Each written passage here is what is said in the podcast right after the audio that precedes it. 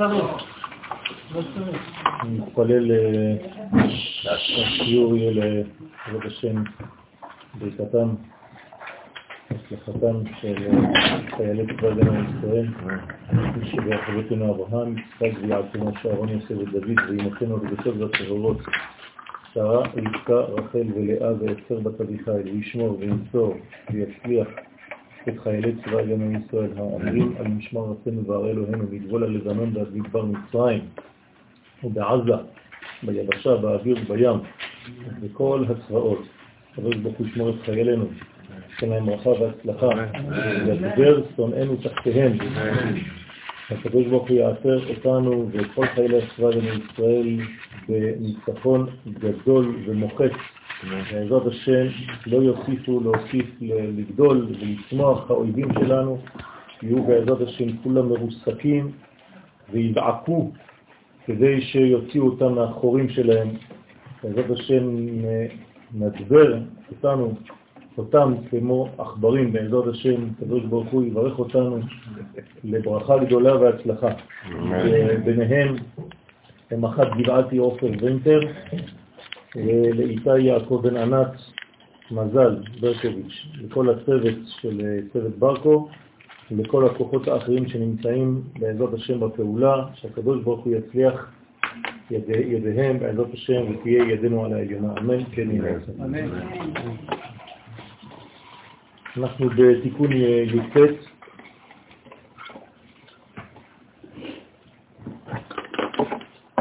אני מודה לכל הברכות שלכם.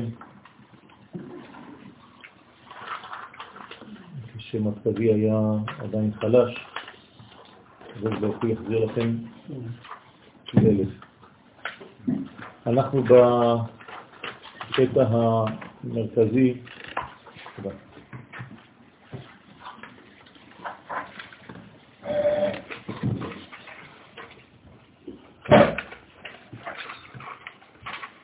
הסברנו, התחלנו לדבר על השבת,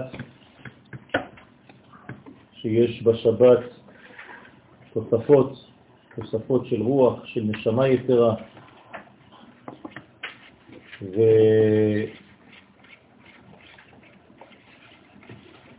והסברנו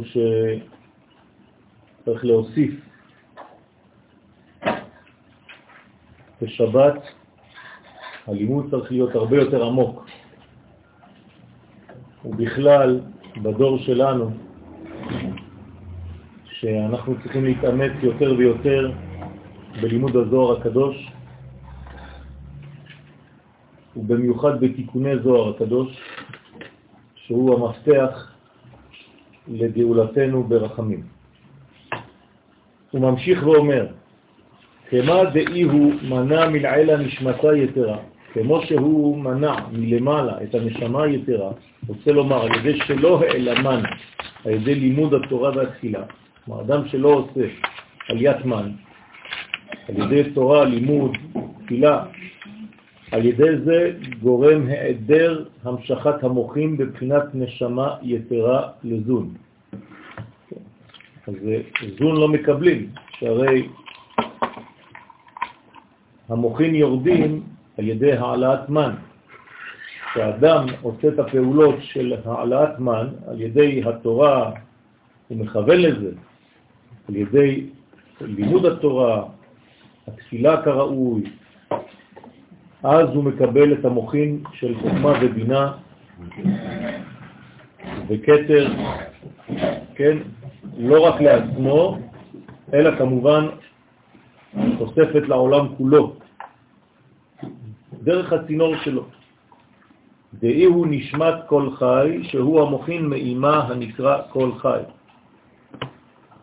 אז אה, הבינה נקראת, זה החיים, זה חיים, זה חוכמה, בינה נקראת כל חי, והיא בעצם משפיעה את המוחין לזון.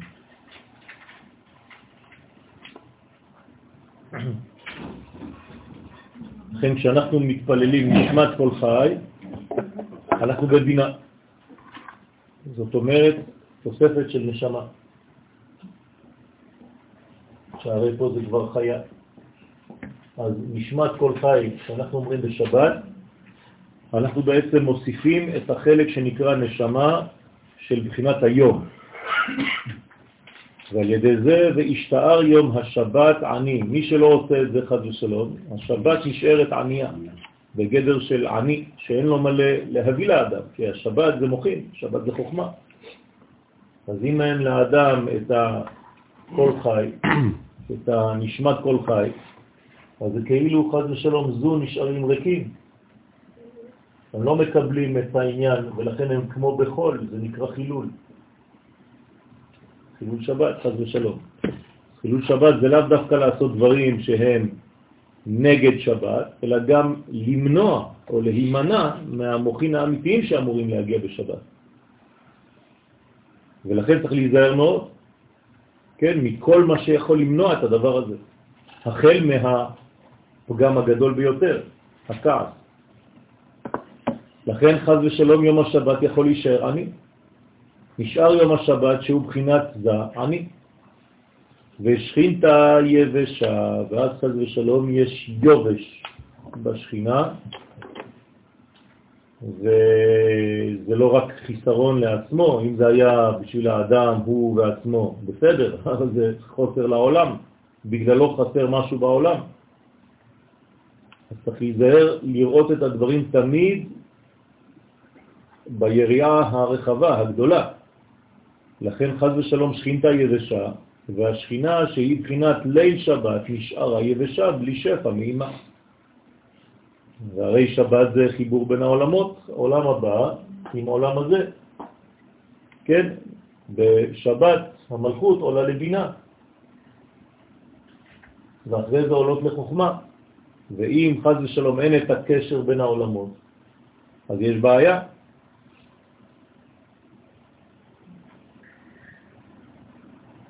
אז זה בא בנשמת כל חי. כמובן בכל השלבים שקדמו, אבל אנחנו פה עכשיו כבר בנשמה. הכי התמנה ברכאן מן חד ושלום, כך נמנע שפע הברכות ממנו. זאת אומרת, האדם בעצמו, כן, מסלק את הברכות שהיו אמורות להגיע. כי אין קשר, אין ברך, אין ברכה. ואי הוא והוא מידה כנגד מידה.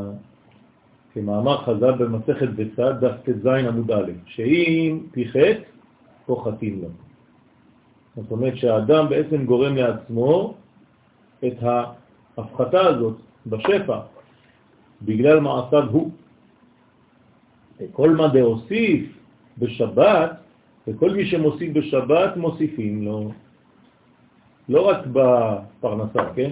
אנשים נתקעים רק בעניינים של כל מי שמוציא לצורך שבת, אוכל וזה, אז מוסיפים לו כל השנה, שזה לא כלול ב... אה, במה שהוא קיבל בראש השנה. גם ברוחניות זה אותו דבר.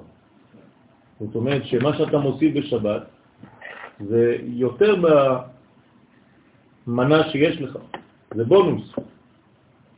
לכן בשבת התורה צריכה להיות אחרת לחלוטין. ברמה הרבה יותר גבוהה, הרבה יותר פנימית. לא לחזור על מה שעשית כל השבוע. אתה צריך לעלות קומה בשבת, כמה קומות, ויש אפשרויות שאין במשך השבוע. כן, הבן איש חי עליו השלום אומר שלימוד בשבת שווה אלף שיעורים של חול.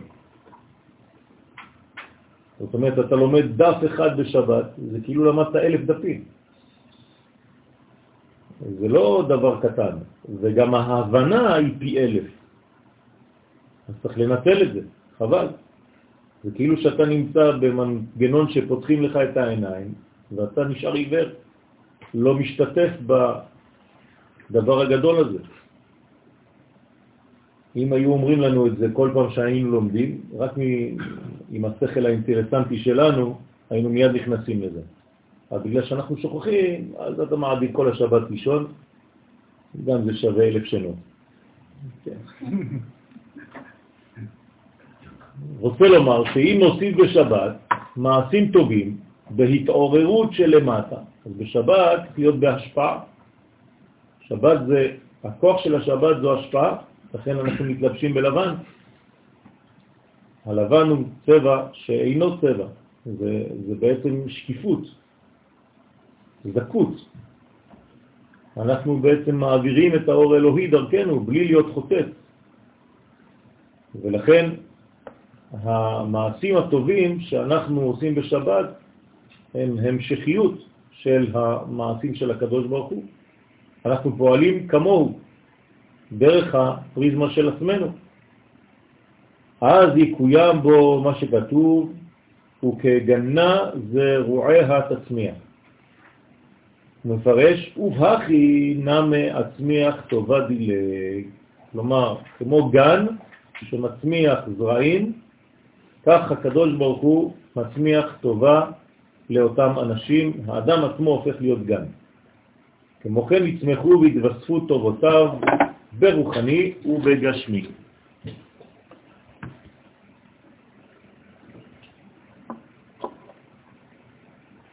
כן, אז העולמות תמיד הם באים בכפל, כפל מבצעים, מה שיש בעולם הזה יש בעולם העליון. ולכן יש לו בעצם בשני התחומים, גם בעולם הזה, בעולם הגשמי וגם בעולם הרוחני, הקדוש ברוך הוא מוסיף לו טובות. שואל הזוהר, ומה זה רועה דשכינתה לעילה? ומה נעשה מהזרעים של השכינה הנקראת גן למעלה? מה קורה עם הזרעים האלה? עונה הזוהר, הוא משיב, אינון נשמות יתרות וזרעים מיני. אותם זרעים הם בעצם הנשמות היתרות הזורעים מזעירנפין במלכות. זאת אומרת, כל מה שיש בנשמה יתרה זה כמו ניצוצות של אור. זה לא סתם דבר שבא איזה מין חבילה שנותנים לנו, ככה אנחנו רואים את זה, נכון? בערב שבת מתחילים לקבל מנות יתרות, נפש, רוח, נשמה של הלילה, נפש, רוח, נשמה של היום, אחרי זה יוצאת שבת, מתחילים להסתלק כל החלקים. זה לא ככה. זה דברים שאתה זורע, זה דברים שיש להם קיום. הרי אין העדר ברוחניות, כל מה שהגיע לעולם לא הולך. אז מה שהסתקת בשבת, זה לא שזה הולך במוצאי שבת. זה נראה לך כאילו זה הולך, אבל זה נשאר. אתה פשוט עולה למדרגה אחרת. והם, אז מה קורה? זה כמו זרעים, נשמות האלה שיורדות, כל התוספות האלה, כל התוספות של הנשמות האלה שיורדות עלינו בשבת, מזה נולדות ויורדות בערב שבת לבני ישראל, ויחדון לו לישראל לטאטה, ומשמחות את בני ישראל למטה, מזיד כבודה של השכינה. זאת אומרת שאנחנו בעצם מגלים את המלכות. אנחנו מגלים יותר את הגילוי האמיתי, על ידי זה שיש לנו עיניים לראות. כי מי שאין לו עיניים לראות, איך הוא יראה את השכינה? איך הוא יראה את המלכות? המלכות הרי היא תמיד פה, אבל היא בהיעלם או בגילוי ביחס לאנשים שהם סתומים או סומים או פיקחים. מישהו פיקח רואה, מישהו סומה, כן? אז הוא לא רואה כלום. אז ממה אתה סומה או פיקח? מהדבר הזה של התוספות האלה. על ידי התערותא דלתתא תכוון להיות פיקח, להיפתח, ואז כל השפע יורד ואתה גם שותף לתוספת הראייה שיש בעולם, שהרי מה באנו לעשות בעולם? דבר אחד, נכון? לגלות, לגלות ייחוד שמו יתברך. כן? לגילוי השכינה, לגילוי המלכות, לגילוי נשמת ישראל בעולם הזה. בשביל מה באנו לעשות את זה? כדי להביא את הערכים של הקדוש ברוך הוא, ולחיות לפי אותם ערכים בעולם. מה שאנחנו עושים היום לעיני כל העולם, אנחנו מעברים אותם, הם לא מסוגלים לראות את זה. זה כל כך גדול עליהם, שזה מפחיד אותם, זה מבהיל אותם. תראו את המוסריות של הצבא שלנו, והגויים פשוט פוחדים מזה, הם בורחים מזה, כדי כך שהם חייבים ללכלך, להגיד משהו, כי, כי זה לא יכול להיות. לא יכול להיות דבר כזה, אין דבר כזה בעולם. אנחנו בעצמנו כבר מתעצבנים שזה יותר מדי.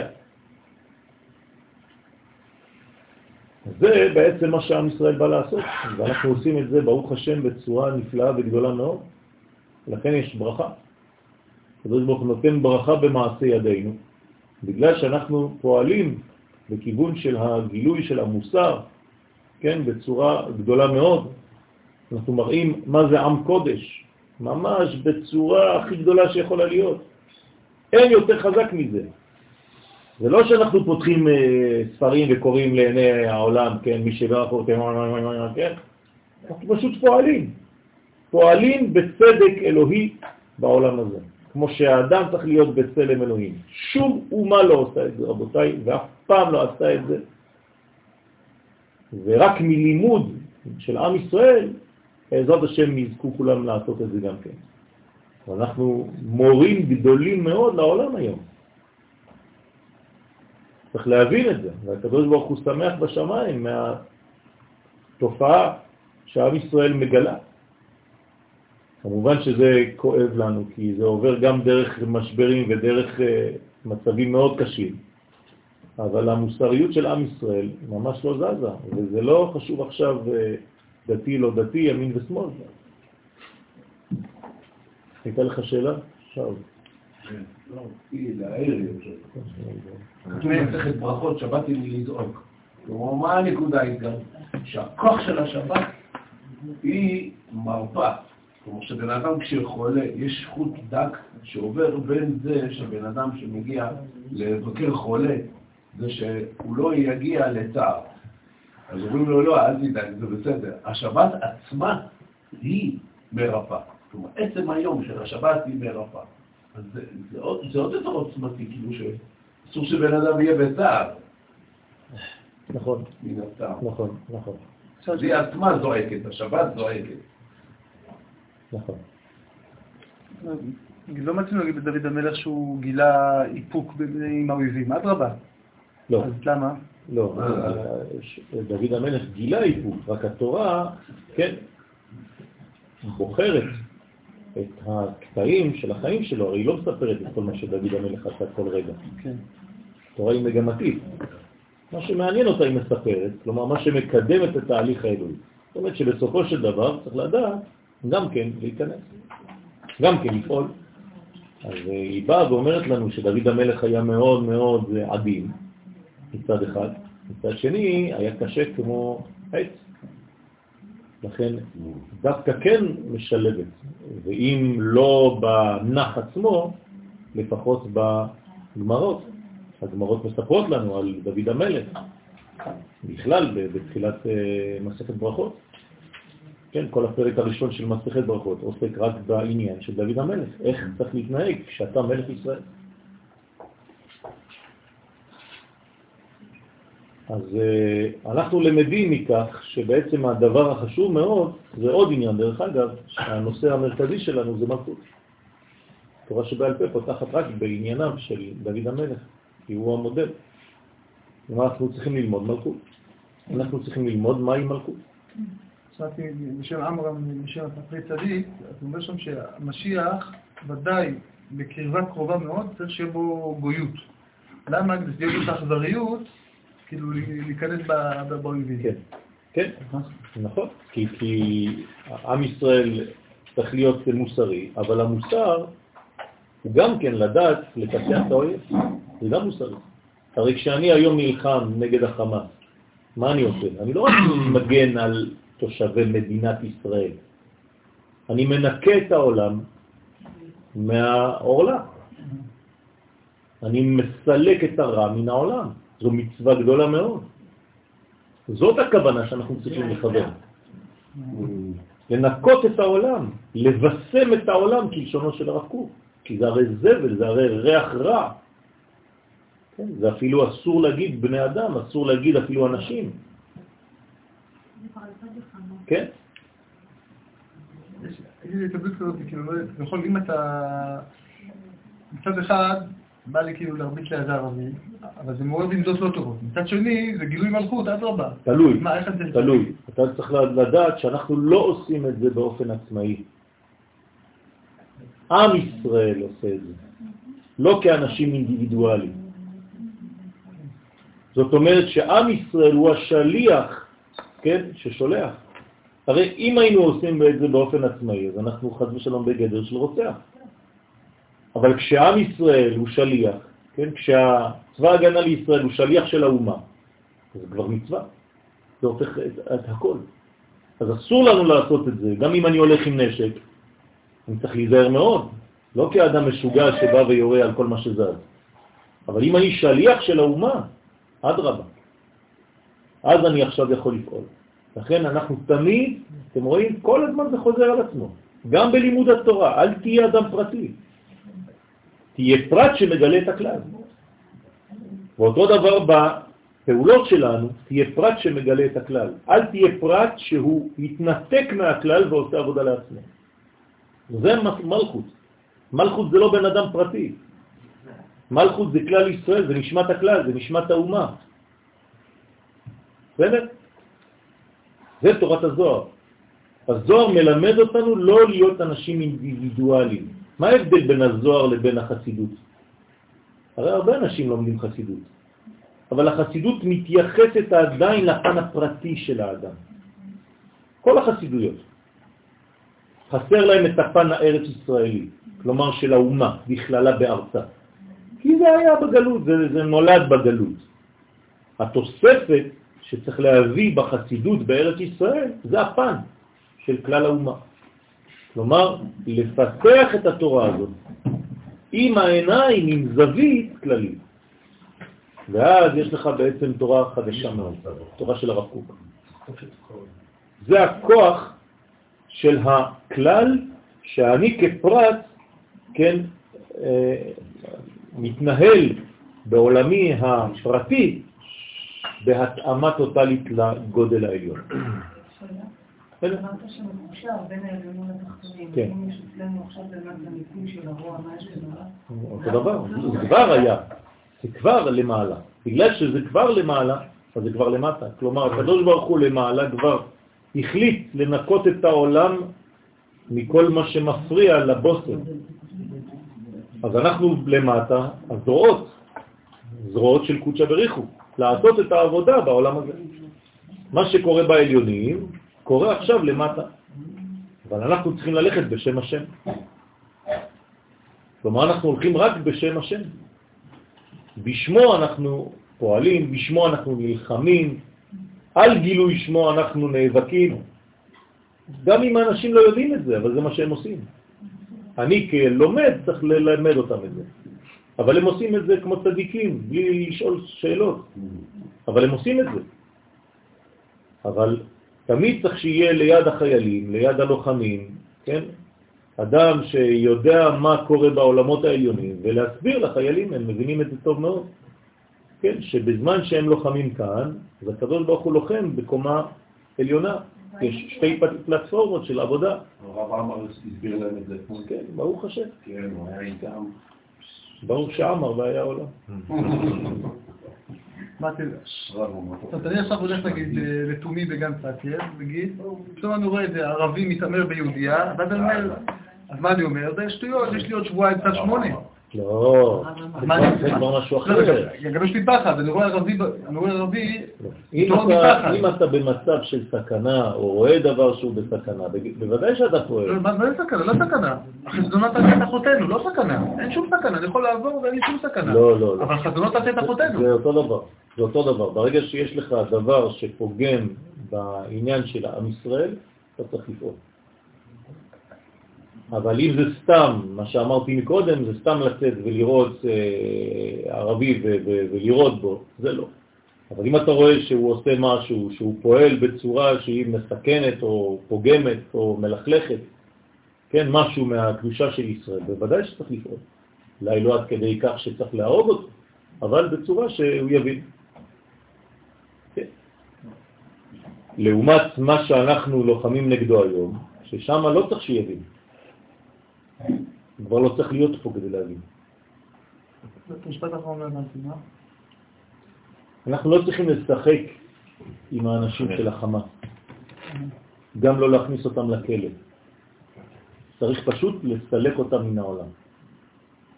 לברות, כלומר לכרות אותם. שם אסור שיהיו רחמים. כי עם זה לא משחקים, כי זה... אין גיור של הדבר הזה, אי אפשר לגייר את הדבר הזה, אי אפשר לנקות אותו.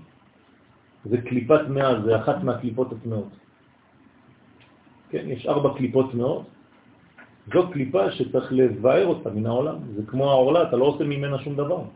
אתה חותך אותה ושם אותה לעפר. כי נחש עפר לחמו.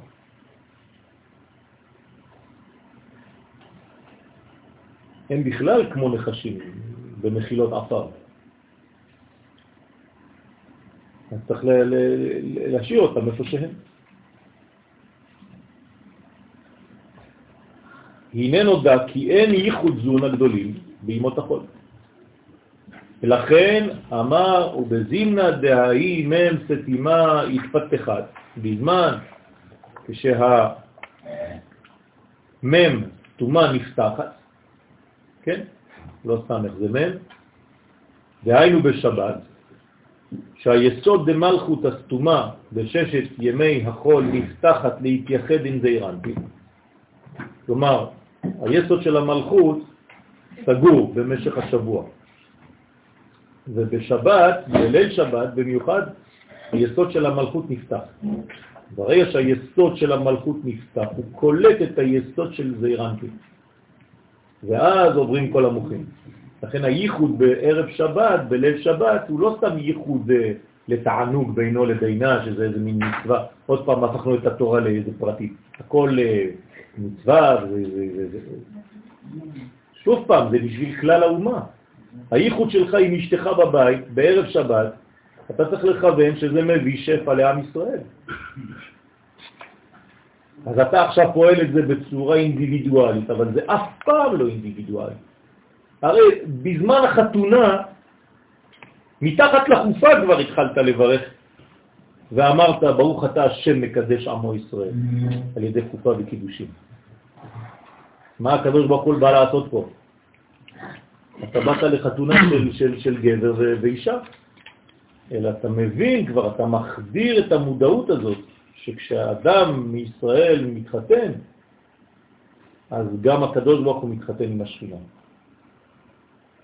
אז לה התפתחת אלא בפיוסה, ואיך היא נפתחת, המלכות? צריך לפייס אותה קודם כל. היא אינה נפתחת אלא כשזעירנפין מפייס בשבת בשעת עליית המן, ביסודה, מהבירורים שנתבררו בששת ימי החול.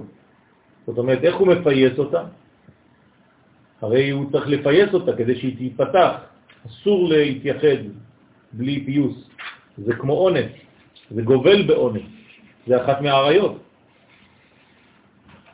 אדם שמתחבר לאשתו בכוח, זה עריות. חס ושלום, זה כמו 15 עריות שהתורה אומרת.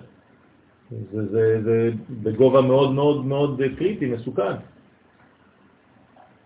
ולכן מה צריך לעשות? לפייס. עכשיו, איך אתה מפייס אותה?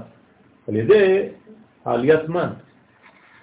אז uh, במלכות העליונה אנחנו קצת מבינים מה זה עליית מן. זאת אומרת, כל מה שעשית במשך השבוע זה עושה בירורים. הנה, עכשיו אנחנו לומדים תורה להצלחת חיילינו ולברכת העולם. זה מים נוקבים שאנחנו מעלים. עוד מעט, עוד כמה שעות, שבת נכנסת. עצם זה שלמדנו הלילה, שבת, כשהיא תיכנס, בעזרת השם עוד כמה שעות, אז היסוד שלה ייפתח. למה? כי אנחנו עכשיו כבר עוסקים לפתוח את היסוד הזה. כי על ידי הלימוד שלנו אנחנו מעלים כוחות, מקשטים אותה, נותנים לה חשק להתייחד.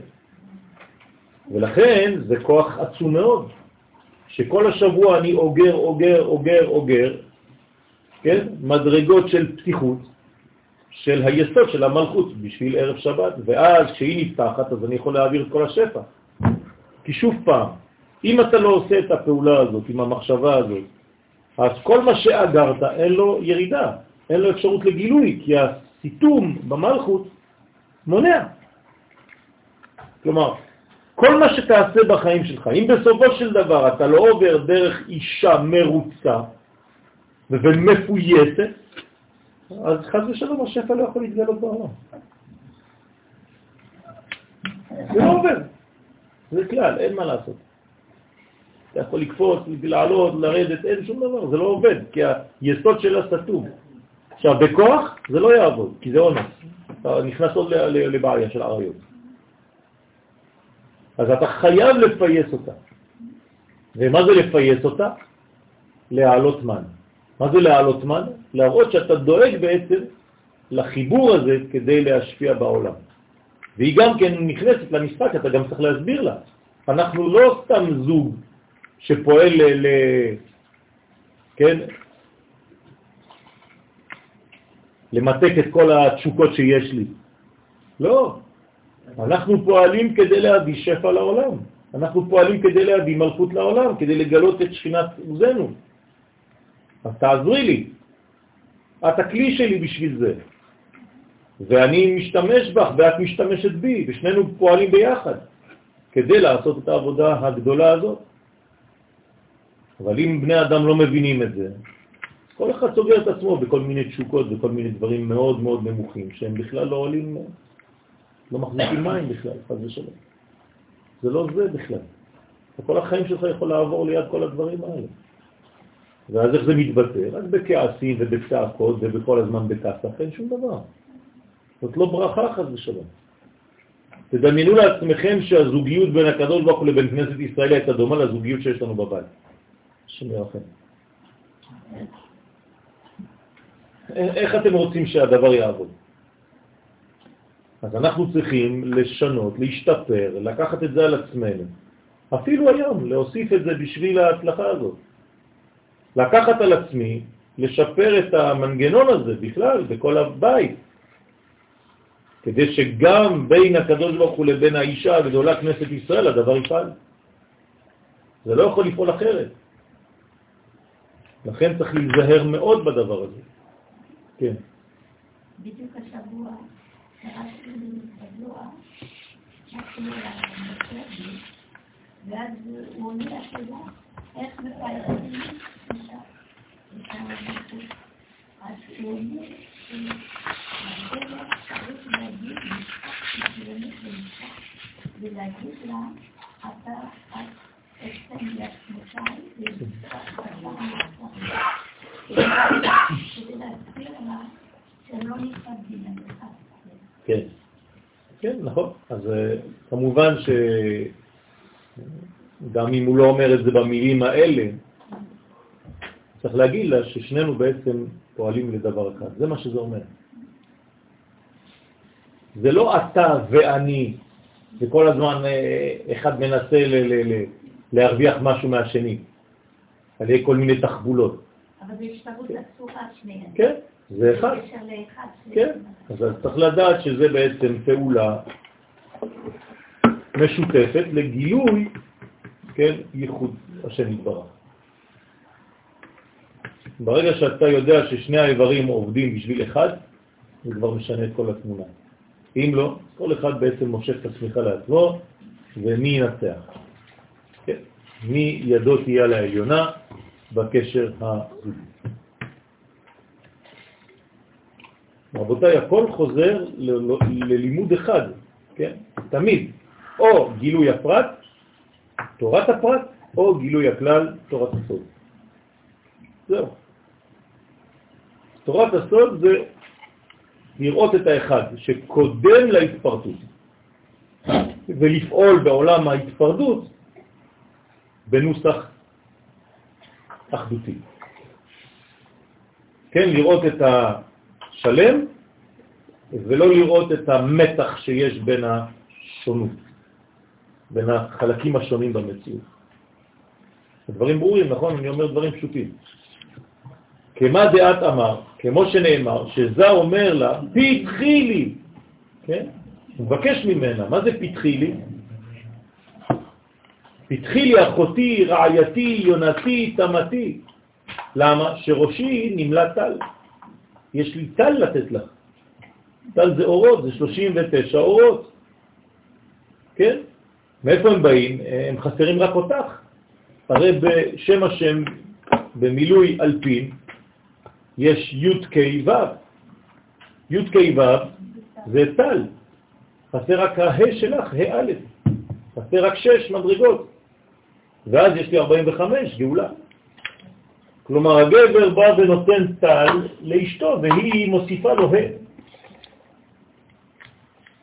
ואז יש גאולה.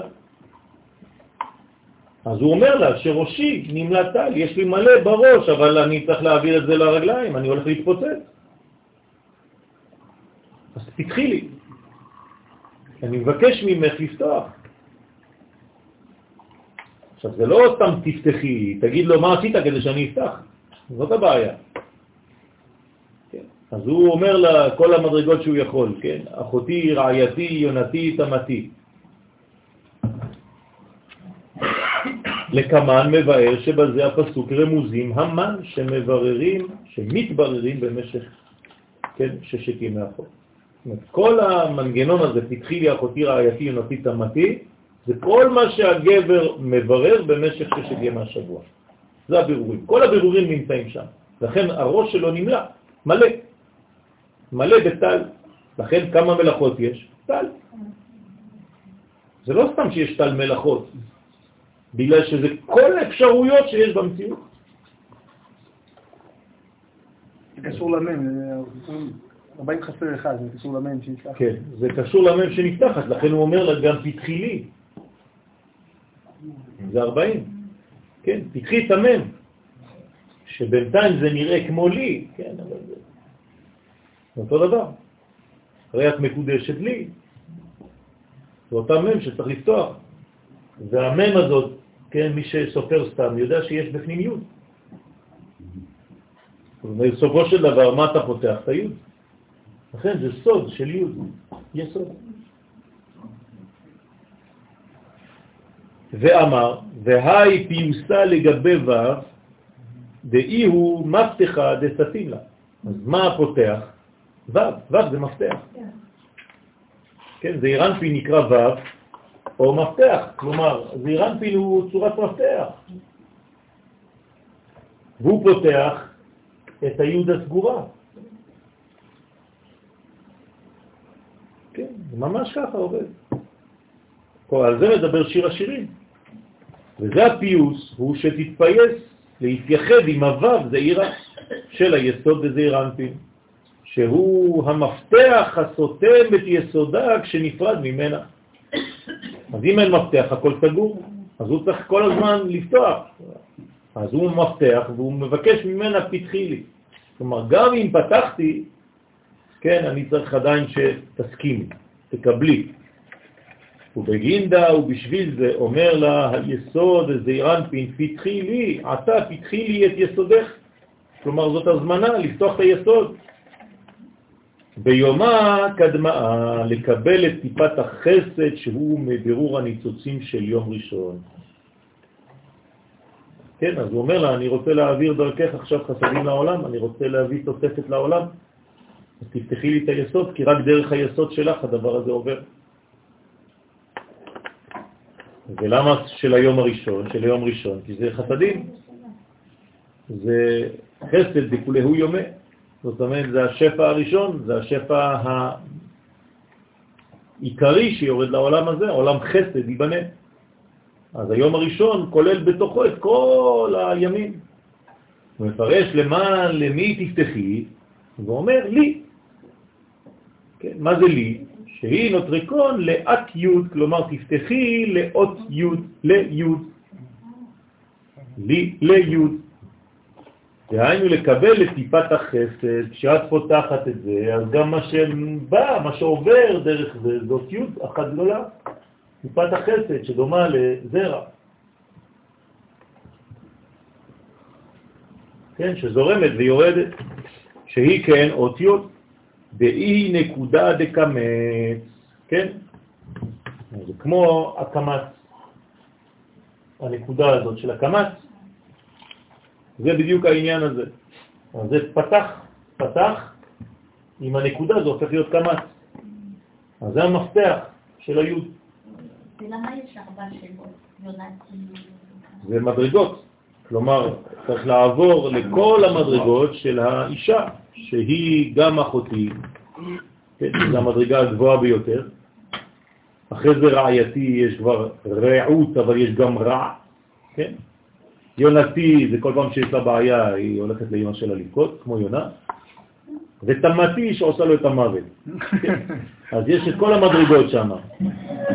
כן. אז אתה, כשאתה יורה, אתה יורה לכל הכיוונים, אתה בטוח לגעת לפחות באחת מהן. כן. במילתא דבדיחותא, אבל זה י' כו' כן. דאי היא נקודה דקמץ, שהיא נרמזת בנקודה שתחת הקו של הקמץ, שהיא כן אות י', הנקודה. ועתה מפרש יותר ואומר, כד התפתחה כשנפתח היסוד דמלכות. כן, כשהיסוד הזה של האישה, של הנוקבה, נפתח, התפתחת בפתח, דאי הוא ו', הוא נפתח על ידי היסוד, דזעירנפין, שהוא ו' זעירה, ושהיא כאין נקודת הפתח, כן, הפתח, שהיא הקו של הקמה. בסדר? כמו שציירנו פה, זה קו ונקודה. אז הקו זה המפתח, והנקודה זה בעצם המנעול, שצריך לפתוח אותו כדי להעביר את אות י' שזה בעצם שפע של החסד. אז רמת החסדים. למה אלון לא הגיע? לשמוע את השיעור הזה. אני התקשרתי אליו שבוע שעבר, שלחתי לו, אמרתי לו, אמר לי שהוא צריך להגיע והוא לא הגיע. תגיד לו שהוא צריך לחזור. זה לא בשביל יואל, זה לא עניינים של אה, אגו, שלי, שלו, זה, לא, זה בשבילו, זה בשבילנו. אנחנו צריכים כולנו להבין שאנחנו מדרגה אחת.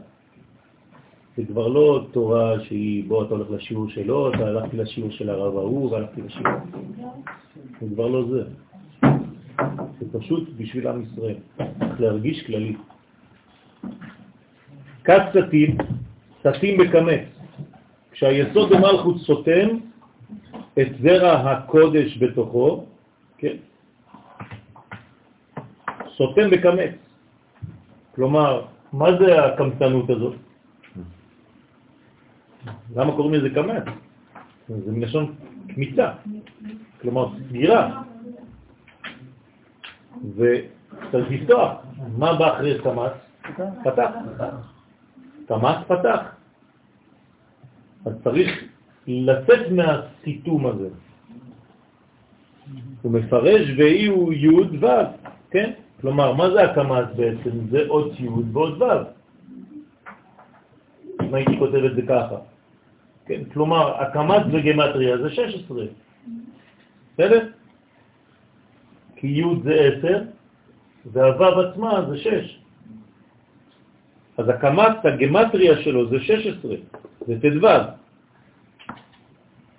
לכן מפרש, אומר הזוהר, ואי הוא י' ו', הקמץ היא כאין בית אותיות, י' וו', שהם סוד טיפה וזרע.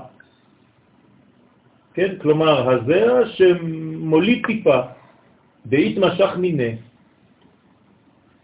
אז היסוד בעצמו הוא בשכיבה.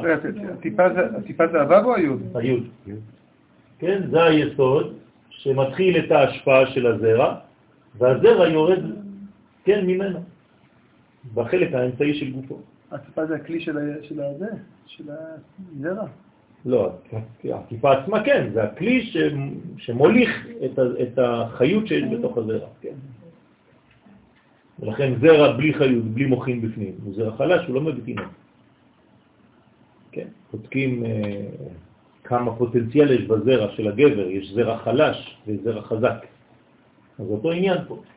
אז מה זה פה? זה בעצם ו', זה שכיבה, כן, זה לשון ייחוד. ובזמן של שכיבה, כן, באמצע גופו, שזה היסוד, זה שם נולדת הטיפה הזאת, שבא מהמוח של האבא. ויורדת דרך עמוד השדרה עד שהיא עוברת דרך היסוד שלו.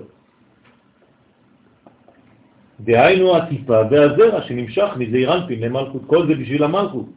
כן, הוא צריך להעביר דרך המלכות, זה לא בשבילה במובן העברי המודרני, for you, זה בשבילה, בשביל שלה, זה לא נגמר בה, זה הולך הלאה. מה את חושבת שזה בשבילך? לא. אני ואת עובדים בשביל מישהו הרבה יותר גדול. זה רק עובר בשבילך, בשביל שלך. כי הטיפה יורדת מן המוח של זעיר אנפין.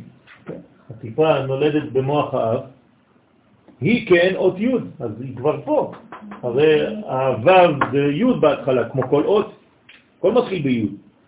וכשעוברת דרך חוט השדרה, הנה, ברוך שכיוונתי, עוברת דרך עמוד השדרה, אומר הזוהר, מתארכת כאין אות ו', אז היא מתחילה להידמות לאות ו', וכשמגיע הזרע ליסוד, כן, במלכות, היא סותמת את הזרע בתוכו כדי שיקלוט ויהיה זרע של קיימה. אז היא חייבת באיזשהו שלב לקלוט ולסתום את זה. כי זה כלי, כלי צריך להיות סגור, אם לא, זה סתם כאילו הולך החוצה. אז כל זה בשביל העיבור. כלומר, מה זה העיבור בעצם? זה גם כן רק מעבר, עבור י'. זה עיבור. אומר לי' עבור. או בעבור י'. הי' לא מסתיימת בתוך הבטן של האימא.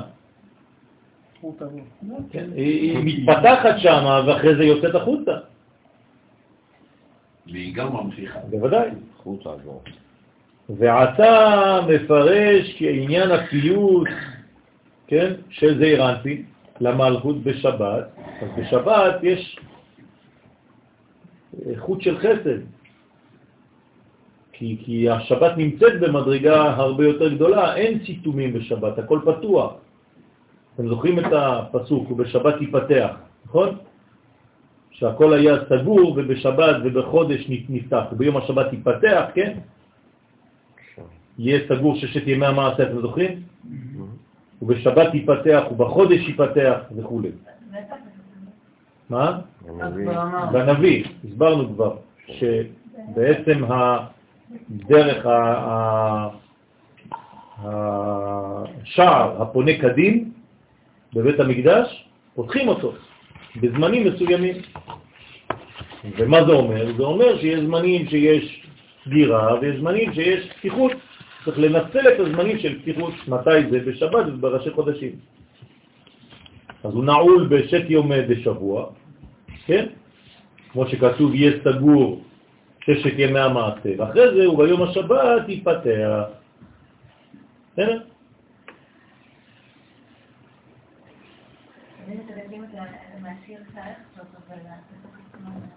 הפסוק עצמו, ביחזקאל, יחזקאל מ"ו.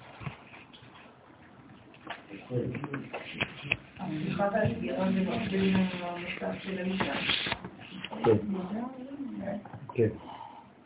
אבל לאו דווקא במובן הטכני, שכשהיא בנידה או שהיא לא בנידה. זה מצב נפשי. כלומר, היא יכולה להיות מותרת, אבל סגורה. בגלל שהיא לא מפויסת. דרך אגב, זה תמיד הולך ביחד. כשהיא אסורה אז בכלל אין קשר, כשהיא מותרת מתחילות כל הבעיות כדי שלא יהיה ייחוד. בכוונה, רבים בכוונה. זה מין כוח קליפתי שבא ו... כן? כלומר, נשאר לך רק 12 יום בחודש, וגם ה-12 יום האלה אתה חייב לקלקל. כדי שיהיה פגישה אחת או שתיים מקסימום. כן? אנחנו הורסים לעצמנו את החיים לבד.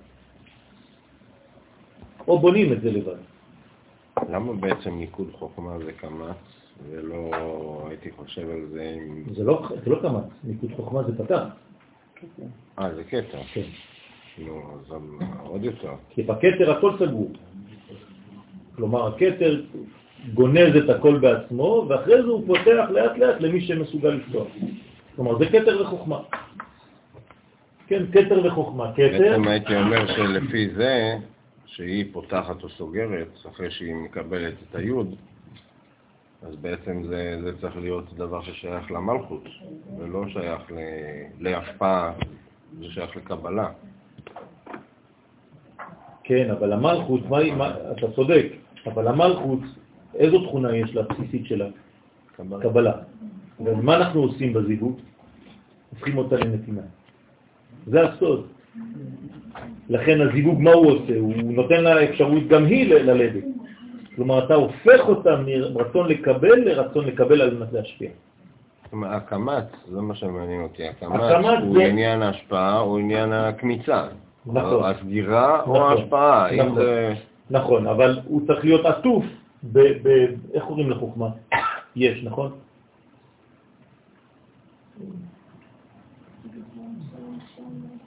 נא גיבור דורשי ייחודך כבבת שומרים. זאת אומרת שאתה לוקח את היש של החוכמה, זה הכלי לכתר, שהוא הקמץ בפנים. ואתה פותח את הקמץ הזה דרך החוכמה. אז אתה חייב להתחיל במדרגה שעוברת לעולם שלנו, שמבחינתנו היא עין. לכן זה קמץ. קמץ מבחינתנו, אני לא יודע מה זה, זה סגור. כי זה אין. אבל מה אני עושה מהאין? יש. כלומר, אני הופך את האין ליש, יש מאין. ואז ברגע שאני הפכתי את העין ליש, כן? אז בעצם היש הזה מתחיל להשפיע בצורה שהוא הופך את המנגנונים של הקבלה לנתינה. לכן הכל מתחיל בקמץ, שהוא גונז בתוכו את הכל, ואחרי זה צריך לפתוח. לכן זה לא מעניין אותנו ספירת קטר. זה רק שהקטר יש לו חלק עם החוכמה, זה מה שמעניין אותנו. קטר כשלעצמו אנחנו אף פעם לא מדברים עליו בכלל. זאת אומרת שכל הכניסה של המלכות פה היא, היא למען ההשפעה העתידית. בדיוק. כמו קטר בהתחלה שצריך לפתוח אותה. נכון. היא קטר, מלכות היא קטר, ממטה למעלה. כן. נכון? הרי קטר זה או קטר או מלכות. אם אתה רואה ממעלה למטה, הקטר זה הקטר, אם אתה רואה ממטה למעלה, הקטר זה המלכות. נכון? זו הספירה הראשונה. אז תמיד הדברים, כן, מה זה קיטור בעברית? לקטר זה, זה, זה, זה להקיף, נכון? זאת אומרת, זה מקיף את כל הנושא, אבל עדיין לא פותח אותו. גם. כן, תמיד, תמיד. זה גם. נוקבי. כן, הקיטור, נקבה זה סובב גבר. נכון. כי כל הספירות בכלל שעליהן אנחנו מדברים, זה נוקבה אחת גדולה. גם אם יש בה זכר ונקבה, כל זה, עצם העובדה שאני יכול לכתוב משהו, לגלות משהו, זה כבר נוקבה. בסדר? אם לא, לא הייתי פותח את הפה. כל פעם שאני אומר מילה, זה כבר הנוקבה של אותו נושא. בסדר? אז גם בתוכי, אם אני רוצה שהקדוש ברוך הוא יעביר דרכי חידושים, הרי אני גם צריך לעשות פיוס עם הנוקבה של עצמי. כלומר, אם אני מפייס את הנוקבה של יואל בתוך יואל, אז פתחתי. את פתח לו. אז הקדוש ברוך הוא מעביר דרכי חידושים שגם אם רצה להעביר דרך מישהו אחר, אבל בגלל שהוא לא פייס את אשתו, אז זה לא עובר, אז הוא סגור. ולכן יש אנשים שהם יותר סגורים ויותר פתוחים. וגם בזמנים, גם אם אתה פתוח, לפעמים אתה סגור, לפעמים אתה יותר פתוח. מה זה אומר אשתו? זה המלכות, הנוקבה שלו, כלומר, יכולת הגילוי. אנרגיה זה טוב, אבל אם אין לך אפשרות לבסט אותה ולגלות אותה בצורה מדודה, הרי אתה מתפוצץ. לכולם יש אנרגיה פנימית, זאת לא הבעיה. החוכמה זה איך להוציא את זה בצורה שאפשר לחיות איתה. כי אם אתה לא תוציא את זה בצורה כזאת, איך אתה תוציא את זה? בכסף, כי זה חייב לצאת. אז אתה חייב להשתמש בנוקבה, או בנוקבה שמדברת, או בנוקבה אלימה. אלימות זה אלימות. כן. לכן, אתה מפרש כעניין הפיוס של זה למלכות בשבת, אז בשבת צריך לפעול על, על כל הנוקבות בעצם, החל מהנוקבה הפרטית שלי, וכלה, כן, בנוקבה הגדולה, דרך הנוקבה שהיא אשתי. כל הנוקבות עוברות תהליך של פתיחה, של פתיחות בשבת, והזכר צריך לפעול כדי לפתוח אותה. הוא צריך לבקש ממנה, פתחי לי. לכן קוראים שיר השירים בערב שבת.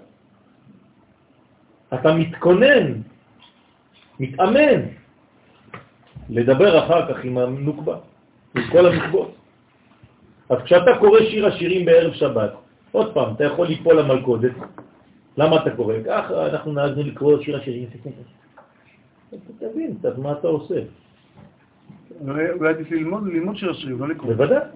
כמו. כל דבר, כמו כל דבר. במקום ל- נ- לא רק במקום, אבל כמו כל דבר, בוודאי. בוודאי. לפני שלוש שנים בירושלים נתתי במשך שנתיים אה, רק על שיר השירים. לחיות שיר השירים.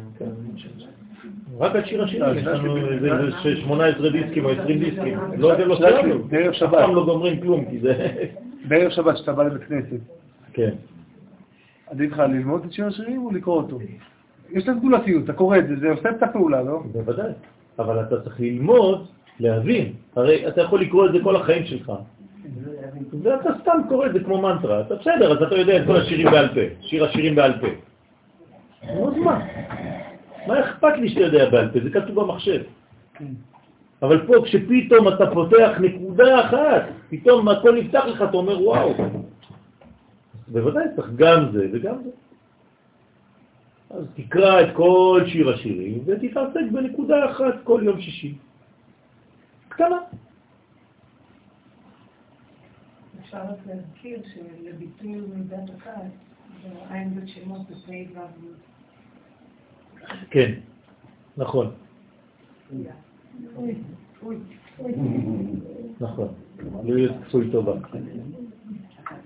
בכוונה.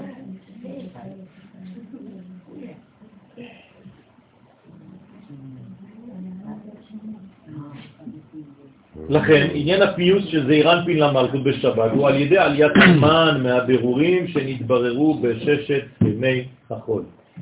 שעל ידי זה מוסיפים כוח ויכולת בזון, שיוכלו להתייחד בשבת קודש. אז זה מצווה, מצווה לצורך האומה, לצורך המלכות, לצורך קודשא בריחו, שכינתה, לשם ייחוד, לגלות את הערכים למטה. כל זה זה הייחוד הזה, זה לא סתם, אה, טוב, אמרו לנו שיש מצווה. וזה שאמר הוא בגינדה ובשביל הפיוס, אומר זה אירנפין המלכות, פתחי לי. אתה, בשבת, ביומה קדמאה, לקבל המן. מה זה יום הקדמאה? ביום ראשון, מה זה ביום ראשון? אבל אנחנו מדברים בשבת. יפה. כלומר, בחסד של השבת. לגלות את החסד הפנימי של השבת. החסד הראשוני, לקבל את המן מבירורי החסד שנתברר ביום ראשון. יום ראשון בשבת. כן, יום אחד בשבת. והיינו לאט י' דאי היא נקודה דקמה, ולקבל את הטיפה שהיא כן י', אות י', שהיא הנקודה שתחת הקו של הקמת.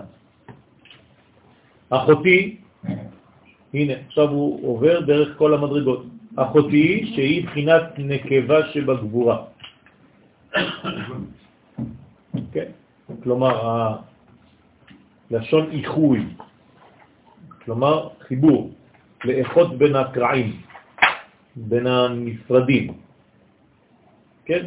א', א', ח', א', ח', ר', א', ח', ר', א', א', ח', ר', א', י', א', א', אח, אח, אחר, אחראי. כן? זה אחריות. כלומר, אני אחראי בגלל שהבנתי את האלף. ברגע שהבנתי את האלף, אני מבין שהאלף יכולה להתגלות רק כשיש לה חטא, ואז אני מגלה את האחר, ואז האחר מגלה לי בעצם את האחריות.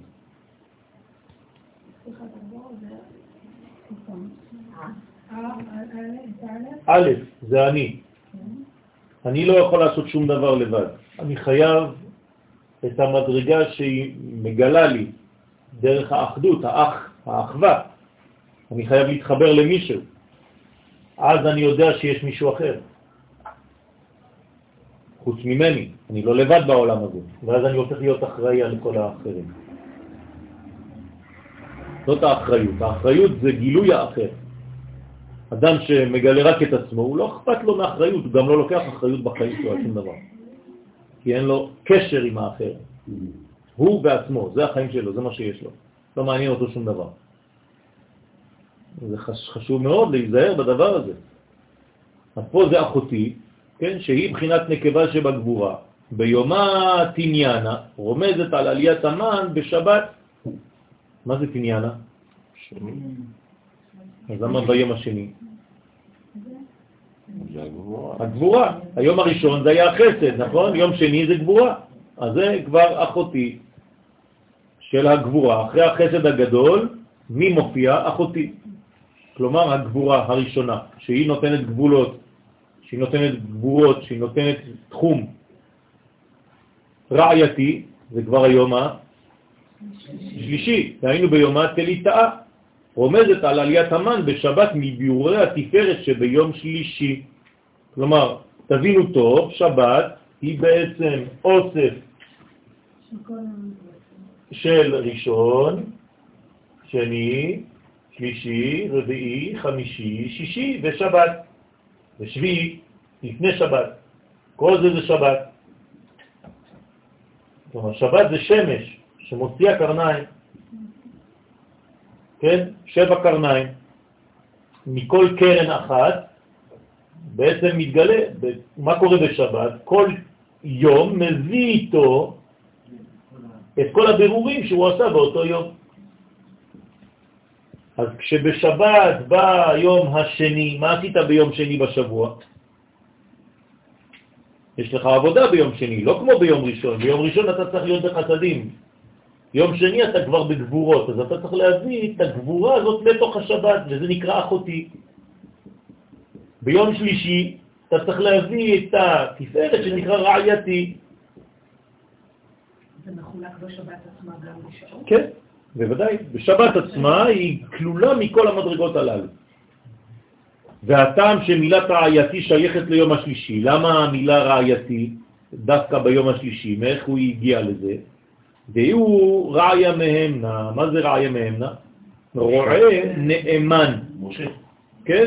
לפי שבתפארת מושרשת נשמת משה רעיה מהמנה.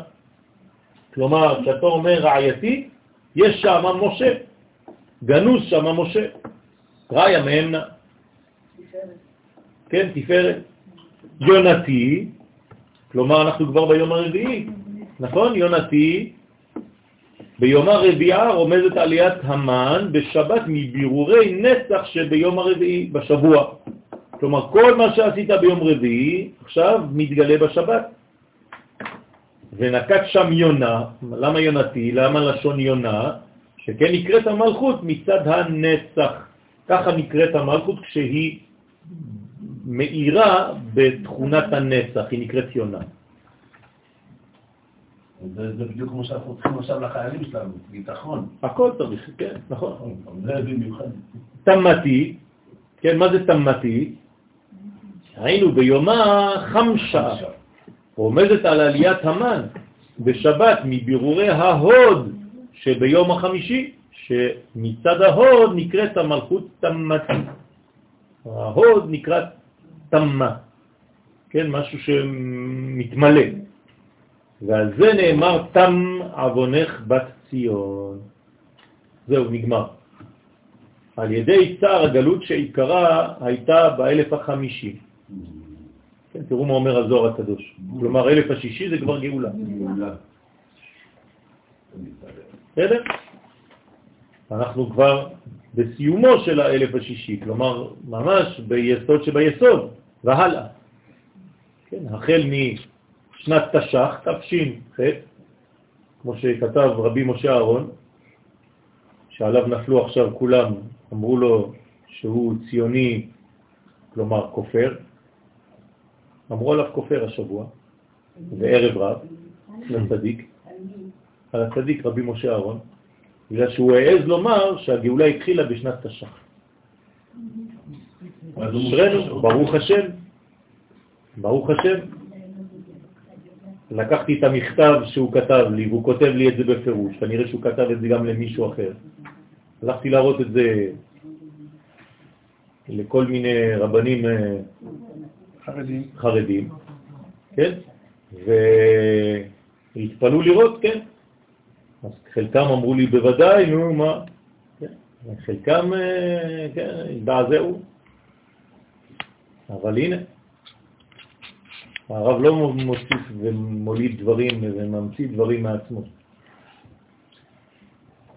שעיקרה הייתה באלף החמישי שהוא כנגד היסוד. זה היה הגלות.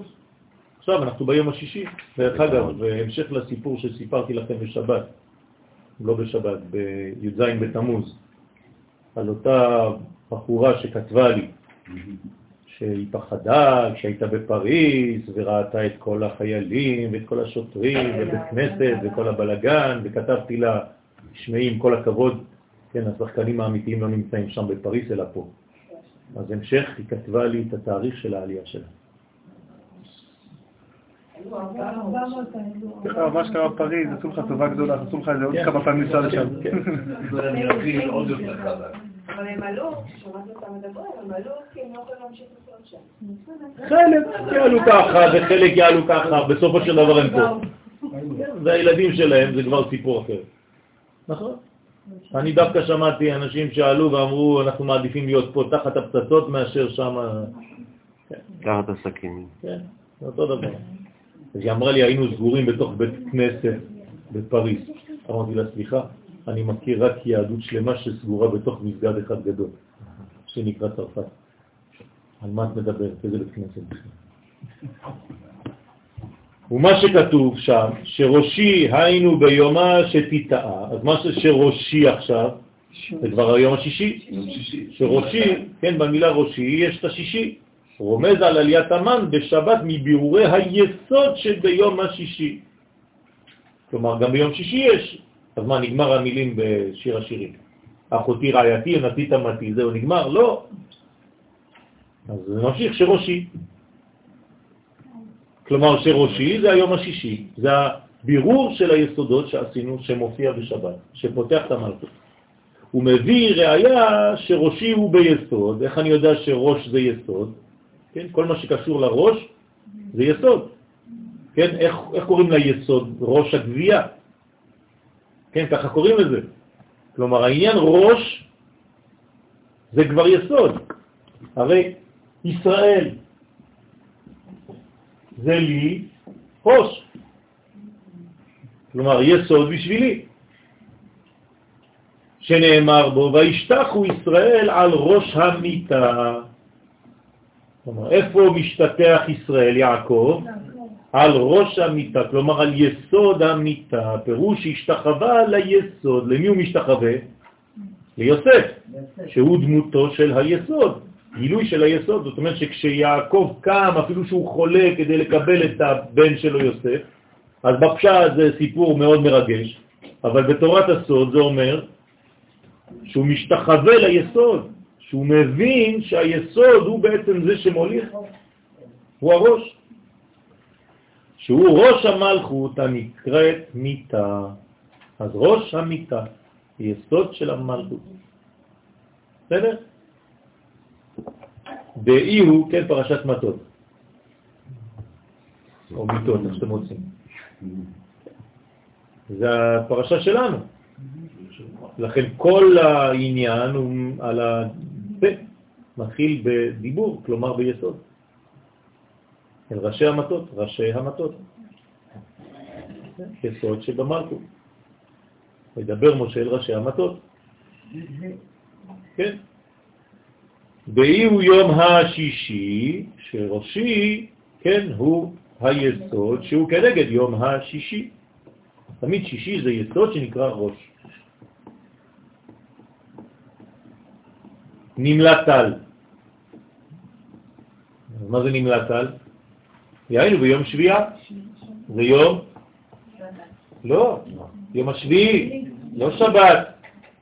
זה לא אותו דבר. יום השביעי. שביעי זה עדיין מספר, שבת זה כבר שם. זה משהו אחר, שבת זה כל זה. אז זה נקרא שראשינים לטל, דהיינו ביומה שביעה, רומז על קבלת טיפת הייחוד ביום השביעי. הוא מפרש דת טיפה י' ודאי הטל הוא טיפת י' ודאי שבאה מן המוחין עצמן. והטיפה כלולה משלוש טיפות, די י' כ' ו'.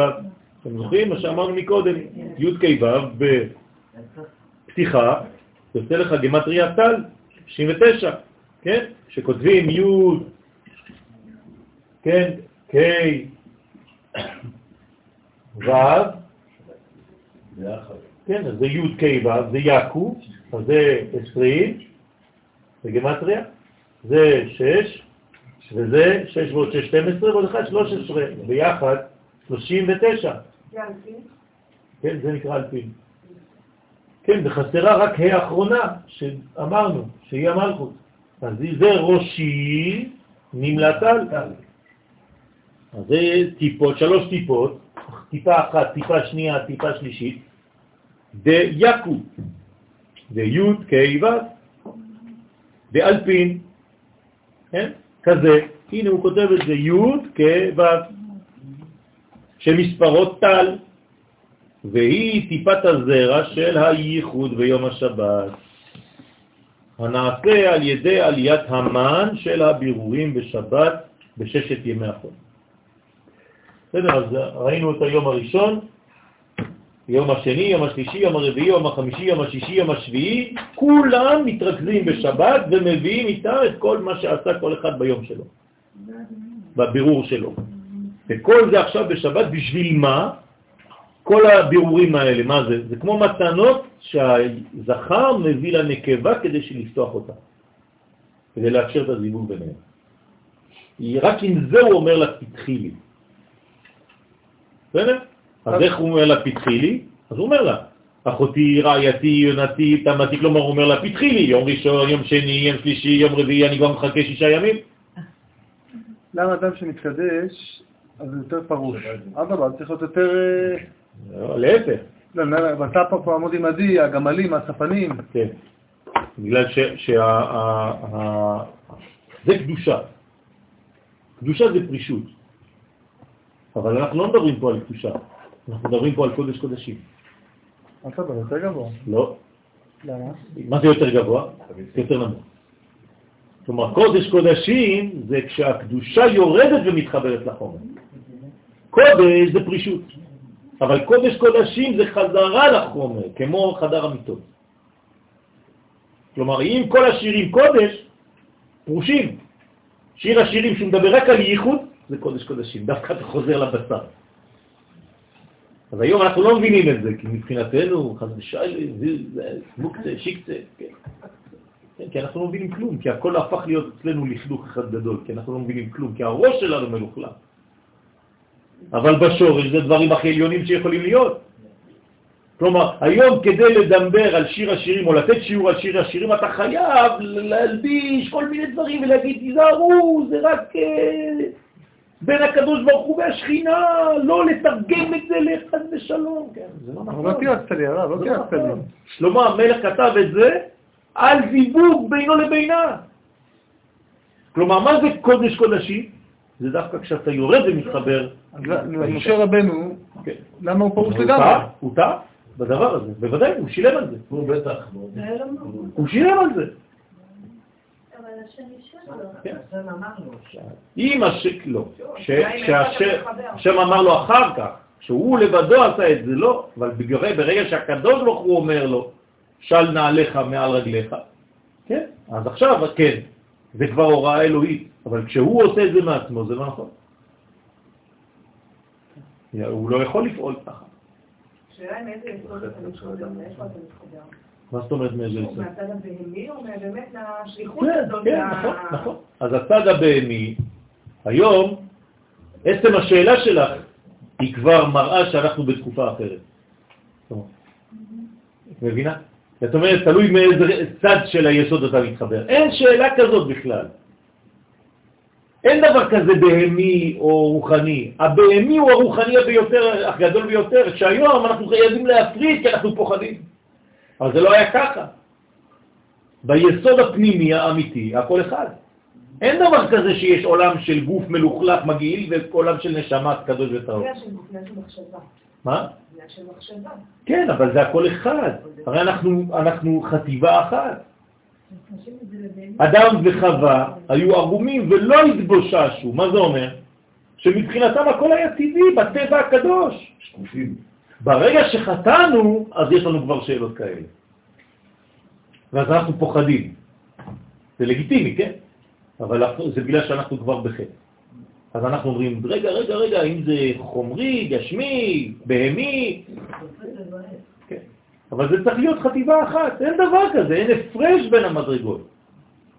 זה הכל דבר אחד. אבל אנחנו אחרי. זה מה שאני אומר, לכן אמרתי, זה לגיטימי, אבל זה לא נורמלי. חייבים לחזור למדרגה שאנחנו מבינים שהכל אחדות אחת גדולה. זה תורת הסוד. בוודאי שאנחנו מגיעים לזה. עובדה שבחזרתנו לארץ ישראל זה מה שקורה. מה זה חזרה לארץ ישראל? חזרה לגוף. גלות, מה זה גלות? זה פחד מהגוף. זהו. משנת תש"ח חזרנו לגוף. רבותיי, אתם כבר בגאולה. אל תגידו בחיים שלכם כשתהיה גאולה. זה כבר כפירה. הגאולה כבר התחילה. זאת אומרת שבחזרתנו לארץ ישראל חזרנו לחומר. זה כל החידוש. עד חזרתנו לארץ ישראל היינו דתיים של השמיים. יהודים של הר סיני. הכל בישיבה. אתה פוחד להתחבר לממשות הארצית, כי זה כל זה, זה שיקצה. זה מה שהתורה של ארץ ישראל מגלה, זה החידוש הגדול ביותר שיכול להיות בהיסטוריה שלנו, שחוזרים לגוף, זה תחיית המתים, חזרה לגוף. ממש תלמוד הירושלמי ולא תלמוד בובי. כן. וזה הסוד, ודע נקודה דעת ב... זאת הנקודה שיש בתוך האות ב. וזוהי הנקודה של אות ב' של בראשית. כן, למה יש בתוך הבראשית, לא רק שהיא גדולה, ב' רבתי, ויש בה נקודה גם, נכון? בראשית, כי עוד ב' שהיא היסוד בנוקבה, כן? אז מה זה האות ב' של בראשית? זה היסוד של הנוקבה. כלומר, כל התורה, כל החיים שלנו מתחילים במה? ביסוד בנוקבה. כן, הבית הגדולה הזאת היא נקראת יסוד בנוקבה. כלומר, התחלת הנוקבה בעולם דרך היסוד, כלומר דרך המעבר הזה.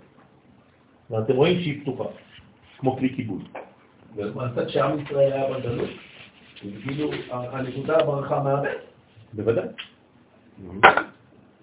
אז עוד ב' היא היסוד הנוגבת, כשפתוחה לקבל בתוכה טיפת הזרע שהיא הנקודה שבעוד ב... אז היא עכשיו קלטה את הזרע. הנה, היא בקליטה. היא נקלטה, היא בהיריון. לכן היא גדולה. בסדר? אז הזרע נמצא בתוכה עכשיו. זה נקודת הזרע. ובגינדה, לפי שיש ייחוד של זון, הגדולים בשבת, כן, מי יודע מה זה זון הגדולים?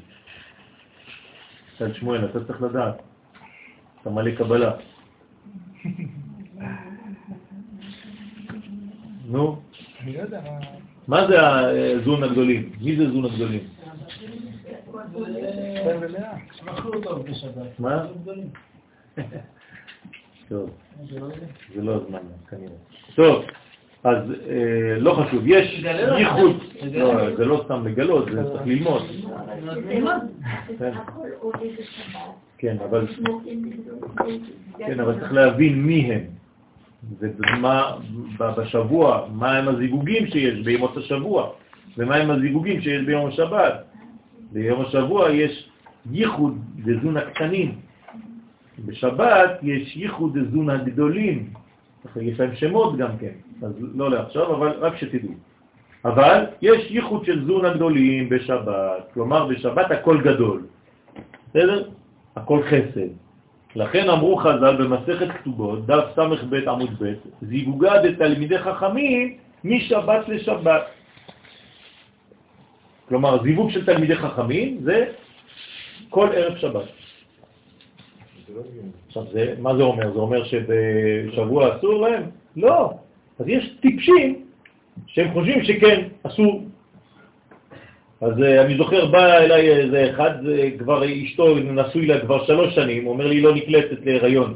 אמרתי לה, מה, אז אני שואל אותו שאלה, אתה, אתה בכלל נמצא איתה? הוא אומר לי, כן, רק משבת לשבת, אבל זה יוצא לי שאני בעצם איתה פעם אחת בחודש. אז אמרתי לו, תגיד לי, אתה נורמלי? איך אתה רוצה שהיא תיקלט בכלל?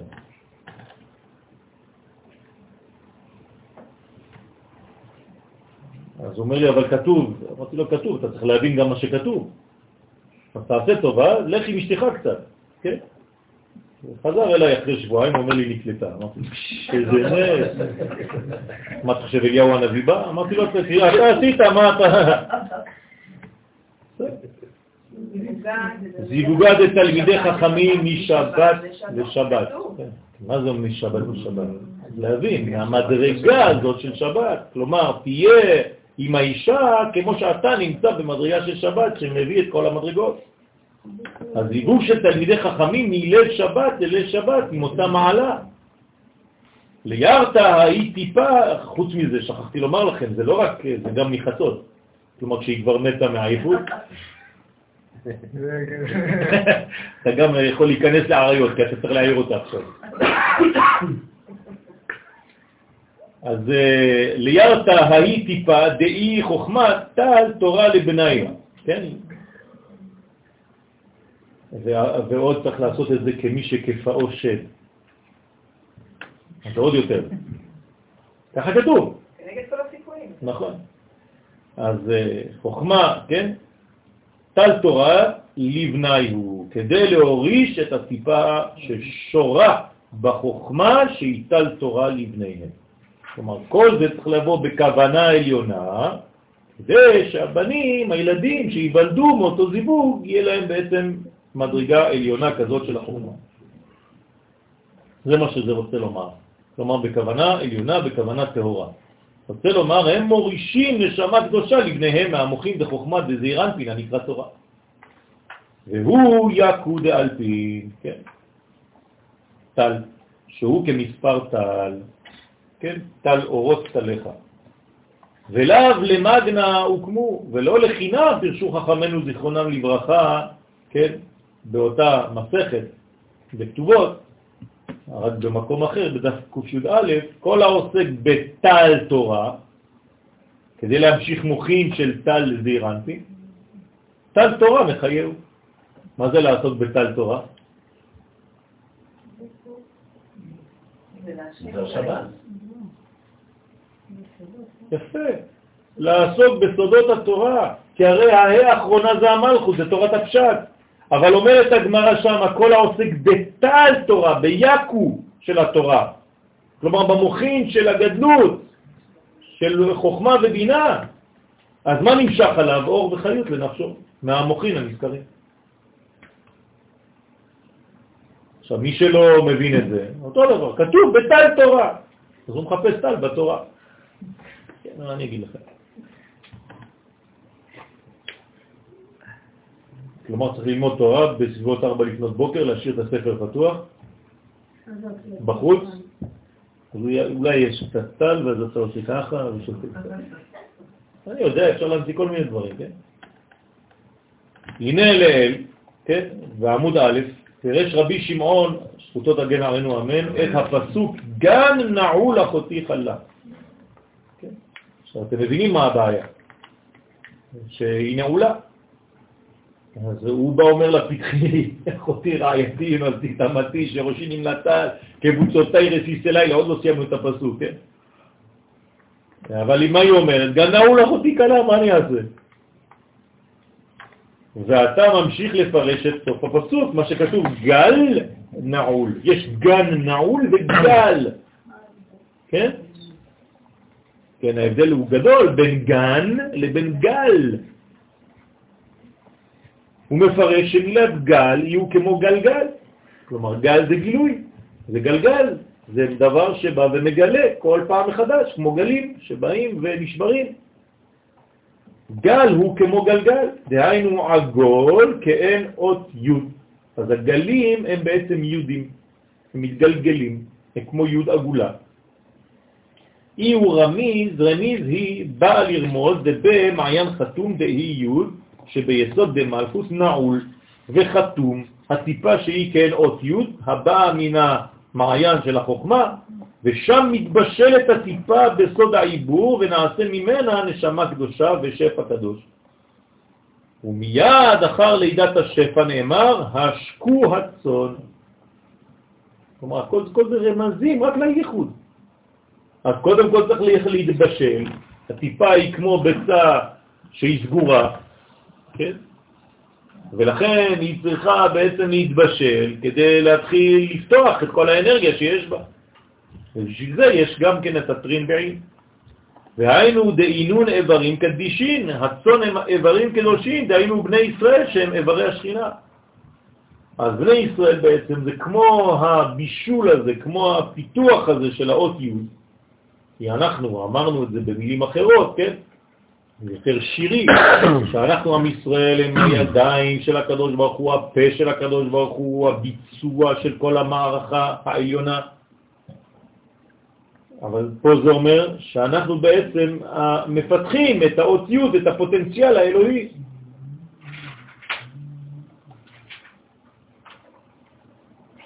דאיתמר בהון, שנאמר בהם, ואתם, כמו אתם, צוני, צון מראיתי, אדם אתם.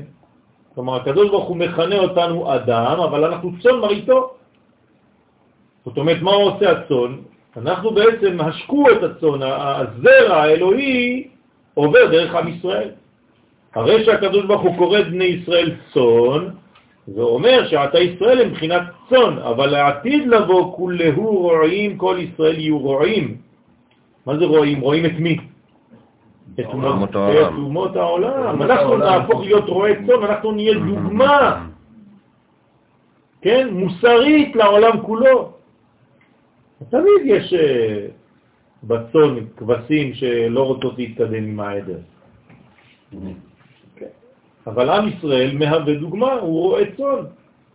ולכן אנחנו צון בהתחלה והופכים להיות רואה צון בסוף.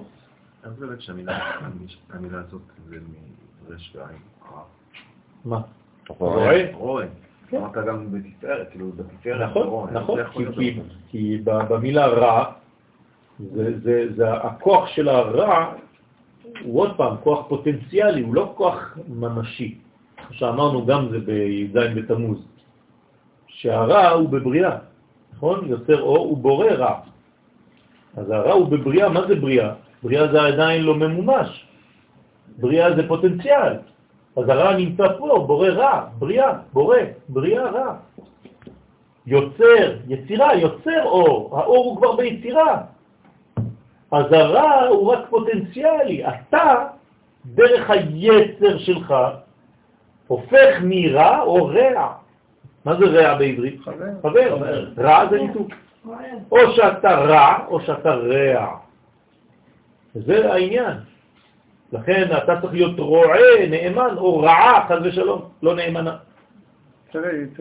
נכון. אז זה מה שאנחנו עושים. אז הרע אין לו מציאות ממשית, הוא פוטנציאלי. אנחנו הופכים אותו למציאות של רע. כלומר, מבריאה עושים אותו חז ושלום יצירה ועשייה. בסדר? לכן ישראל יהיו רואים, כן, הפכנו את כל הרע הזה, את כל הרע הזה לרעות, אחים ורעים, אחי ורעי. למען אחי ורעי, מי אומר את זה? קדוש ברוך הוא. מדבר על עם ישראל, הוא אומר שאנחנו הרעים שלו, אנחנו האחים שלו כביכול. דברן השלום בא. דהיינו, נביאים הנקראים רואים, אז אנחנו נהפוך להיות נביאי האומות. אנחנו נראה להם, כמו שאנחנו עושים היום, דה פקטו, היום בשעה שאני מדבר איתכם. אנחנו מראים לאומות העולם מה זה מוסר, מה זה אלוהות בעולם הזה. כמו שכתוב בירמיה, כ"ג, עמוד ב', כן, פסוק ב', על הרועים הרועים את עמי. וכן אמר משה ליהושע, מי ייתן כל העם השם נביאים. כשיהושע בא וראה שלא מתנבאים, כן, אה, דד ומידד, מתנבאים במחנה, אז הוא אומר, תראו, תראו, תראו מה הם עושים. אמרנו, נו, אז מה? כולם צריכים להיות ככה. כל עם ישראל צריך להיות נביא בסוף. זאת הפונקציה שקיבלנו מבפנים, אנחנו בנויים בשביל זה. כן, החומר שלנו הוא חומר נבואי. אנחנו לא משהו אחר. כל דבר שהוא פחות מנביא, זה, אתה עדיין סוטה. כלומר, אם אתה היום פחות מנביא, אתה בסטייה מהפנימיות האמיתית שלך. אתה עדיין לא הגעת, אתה לא מממש את הפוטנציאל שלך. פחות מנביא לא מספיק. כי ייתן השם את רוחו עליהם. אז איך הופכים להיות נביאים? צריך לקבל רוח השם. כדי לקבל רוח, אמרנו, צריך להיפתח. ולעתיד לבוא כתוב, כן, ביואל ג' א', וניבאו בניכם ובנותיכם. הנה, הנביאים זה הבנים והבנות. ומשה על כולהו, ומשה יהיה למעלה על כל הנביאים, בדמותו המחודשת, כן, מלך המשיח. כי הוא היה אב לנביאים, משה רבנו הוא אב טיפוס לכל מה שיכולים לקבל בנבואה. אין גדול ממנו. ולכן הוא אב הנביאים. אז אם הוא אבא, כל השאר בנים ובנות. אז אנחנו בעצם בנים של הנבואה. לכן הוא אב לנביאים, לקודמים לפניו ולבאים אחריו. גם אם היו נביאים לפני משה, משה נקרא אבא של כולם. כלומר, אברהם, יצחק ויעקב היו נביאים, אבל משה הוא אבא שלהם בנבואה. אין, אין גדול ממנו. בני הנביאים זה תלמידי גובריה. מה? בני הנביאים, אונקולוס זה תלמידי גובריה. נכון, נכון, נכון, נכון. בשביל זה צריך גבורה. בשביל זה צריך גבורה. כי נביא שאין לו גבורה, כן, אז הוא לא יודע, הנבואה שלו לא יכולה להתקבל, כי אין כלי, כלי זה גבורה. איפה הבית הזאת גם רעיו הרב, כאילו רש ו' וי' איפה? הבית, הבית של הימנית. כן, נכון, נכון, נכון. זה אותיות רעיו, שזה בעצם כל עין בית שמות. כן, כי הבית נכתבת ככה, רש, ו' וי' קטנה בפנים. בסדר? אז זה ראיו. ולבאים אחריו, ונקרא ראיה מהמנה, ואז הוא נקרא רועי נאמן. דכתיב כמו שכתוב, וישב על הבאר, רוצה לומר שהיה, שהיה.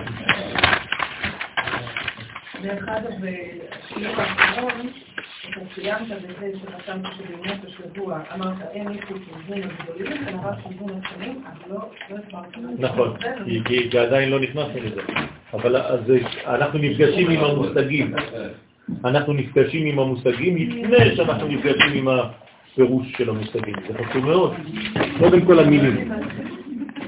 זוכר כל פעם שהרב סוקרמן היה מתחיל שיעור, האנשים היו מסתכלים, לא מבינים כלום. אז הוא אומר, אל תדאגו, קודם כל המילים.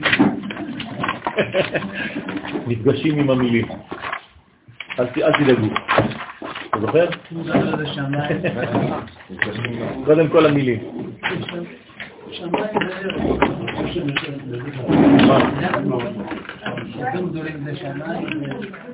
לא, לא. לא, זה, בוודאי שיש לזה אחרי זה קשר לשמיים ולארץ, אבל זה דברים שהם מאוד מאוד פרקטיים. יעקב ורחל, יעקב ולאה, ישראל ולאה.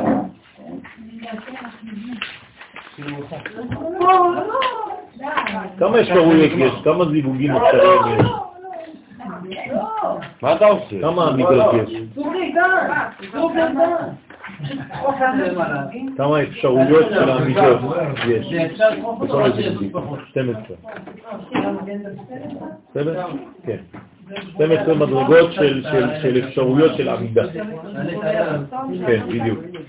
בדיוק. עמידה בינו לבינה. כלומר, ביחס בינו לבינה זה 12 אפשרויות.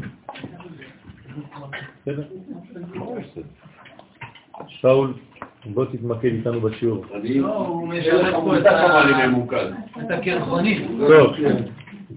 שהיה למעלה על המלכות הנקראת באר. כן, אז תמיד משה אנחנו פוגשים אותו, וגם אבותינו, כן, על הבאר.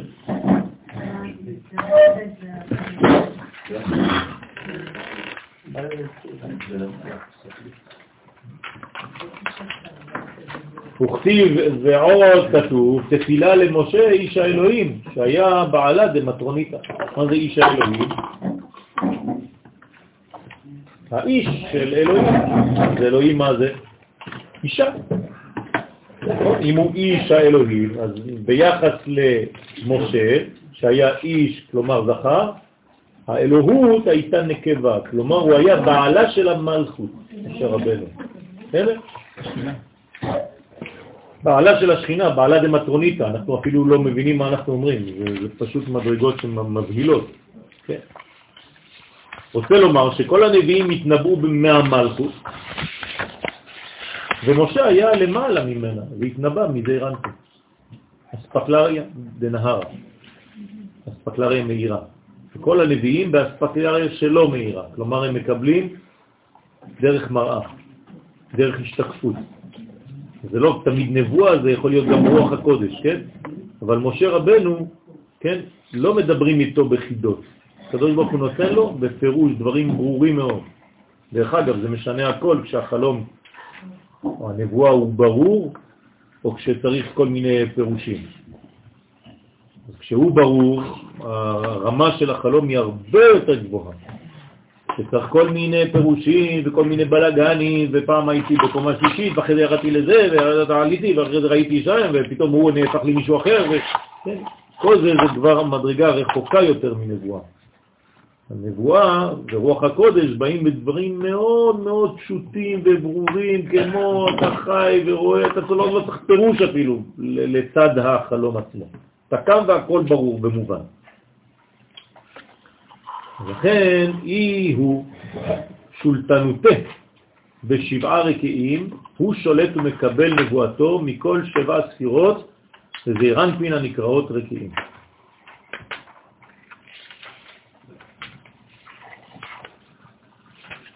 בסדר? אז אה, זאת אומרת שמשה רבנו מקבל בעצם את הנבואה שלו מכל הספירות.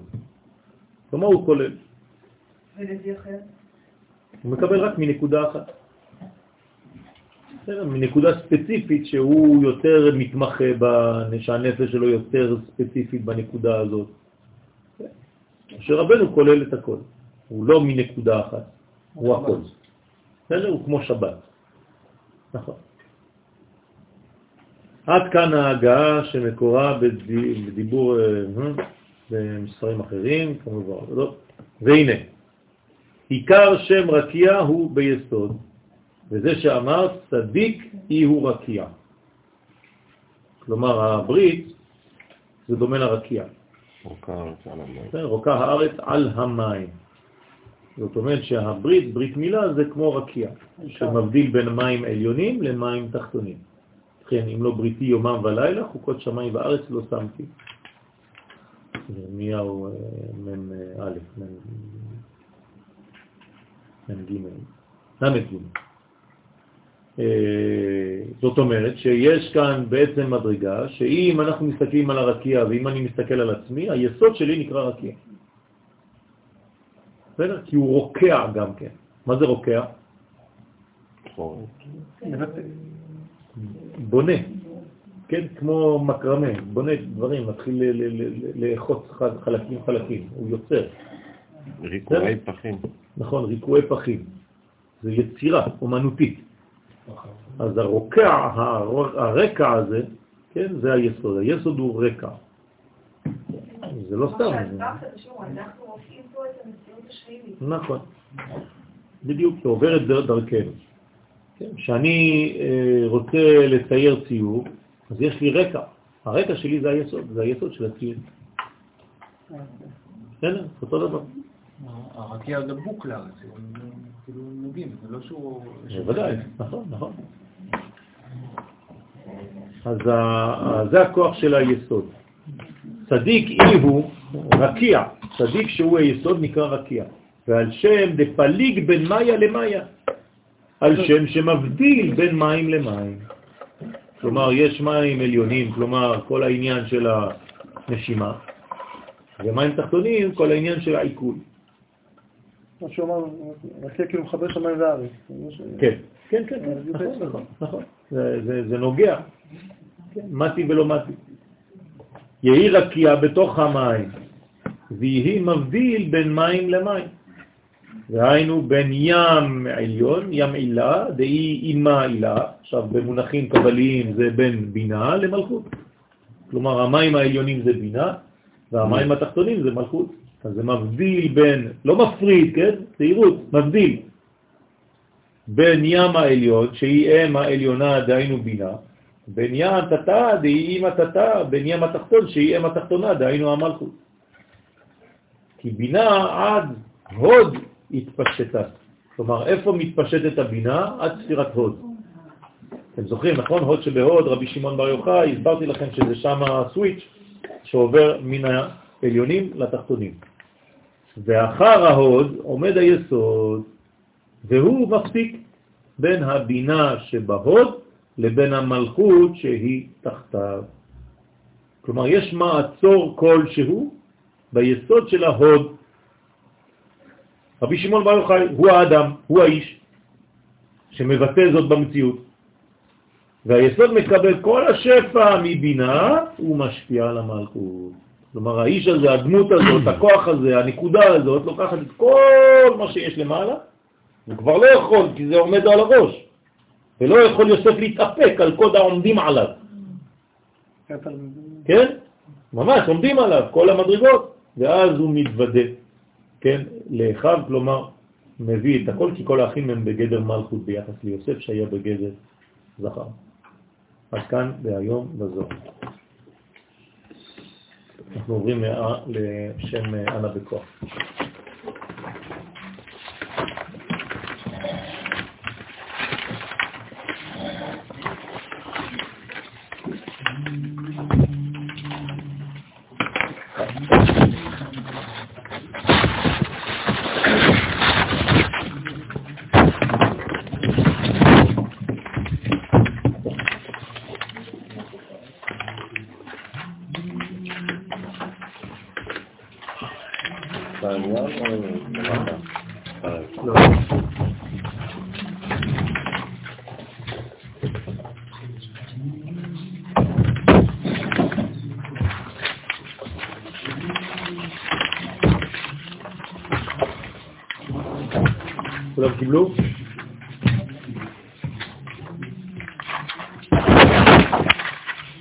תעבירו אם אין מספיק.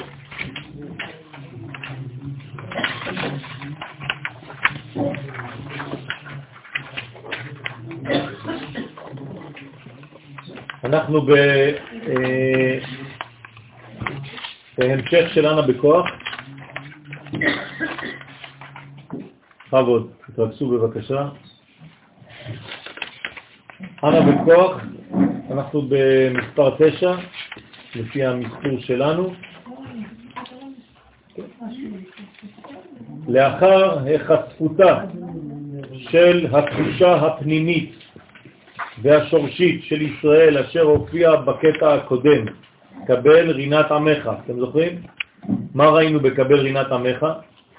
ראינו שיש חשיפה של הרובד הפנימי של עם ישראל. כלומר, מתגלה בפנינו כל הרובד של המלכות. דרך אגב, זה, זה, כל השיעור של שבת יהיה על העניין הזה, על גילוי הרובד של המלכות, כלומר על גילוי השורש הנשמתי של נשמת הכלל. אז זה בדיוק זה. זה היה בקבל רינת עמך. אז אנחנו עכשיו, ברגע שראינו את המדרגה הזאת, נחשפנו אליה, אנו עדים להתגברות האומה לחיות ולפעול בעולם הזה. כן, על פי זהותה. כלומר, ברגע שאתה מגלה את הזהות שלך, מה הדבר הבסיסי הנורמלי שאתה עושה? אתה מתחיל לחיות לפי אותה זהות. כלומר, כל עוד אתה לא יודע מי אתה, אתה לא יכול לדעת, אתה יכול לחיות. אתה חי, אתה מגשש באפלה, כמו עיוור. כלומר, לא רק שאתה באפלה, אתה גם עיוור. באפלה. כלומר, זה מוסיף, לא רק שאתה לא רואה, גם לא רואים אותך. וברגע שאתה מודע למהות שלך, ולכן אני אומר כל הזמן וחוזר ואומר, שהלימוד הראשוני שלנו כבני ישראל, זה מה שאני מלמד במכון מאיר, הילדים אף פעם לא למדו תורה כמעט. מגיעים, מתחילים ללמוד תורה, מיד צריך ללמד אותם מי הם, מי זאת האומה, מי זאת החיה העומדת באמצע הרקיע הנקראת ישראל. מה זה המושג הזה? אם אתה לא יודע את זה, אתה סתם אה, נכנס לתורה. אתה חושב שאתה תלמיד חכם, לומד, לומד, לומד כל היום. אוגר אינפורמציות. אתה לא יודע מי אתה בכלל. אז הלימוד הראשון, וגם תוך כדי לימוד, צריך לחזור על זה כל פעם, מיליון פעם. לפעול על פי הזהות הזאת, אני צריך ללמוד מי אני, כדי שעם ישראל יישאר דבוק לשליחותו ולתפקידו בעולם.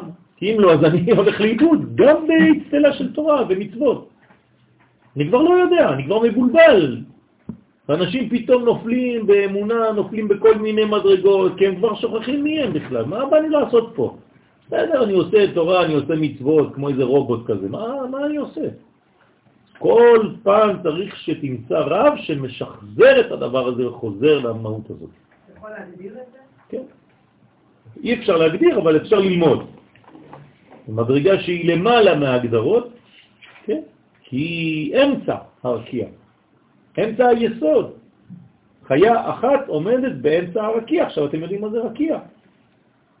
כלומר, היסוד האלוהי, באמצע היסוד האלוהי עומדת חיה, כלומר, דמות של חיים, אנרגיה של חיים שנקראת ישראל. עכשיו, זה נשמה כל כך גדולה. אז זו בעיה, אנחנו לא מצליחים להגדיר את זה. נכון. בעיה לחיות לפי זה. לא. לאט לאט אנחנו... לאט לאט אתה מרגיש כמו שאתה באמת מכניס את ה... אם אתה נכון, לא נכון, לא נכון, לא נכון, אבל בגלל זה אנחנו מגששים באפלה, כי עדיין הדברים לא ברורים. אבל זה לא אומר שאנחנו לא יודעים. זה לא לבן או שחור ביהדות. מתקדם כל הזמן קצת. לך לך אל הארץ אשר אראך. תתארי לעצמך שאברהם אבינו היה אומר לקדוש ברוך הוא לא, כל עוד וזה לא מוגדר, ברור, אני לא מתקדם, לא הולך לשום מקום. מה היה עושה אברהם? העניין שהבלבול והסטייה מהדרך היא פשוט שולטת עלינו. לא, היא לא שולטת, היא נמצאת. היא נמצאת, אבל רוב הסיכויים שאנחנו באמת נטעה בדרך. לא, לא, כי כשאתה מתקדם, אתה הולך והדברים נעשים יותר ויותר ברורים. לא רוב הסיכויים שתטעי, לא. לפעמים יש סיכויים לצאת מהדרך, אבל כשאת מתקדמת, את לא סוטה. כן.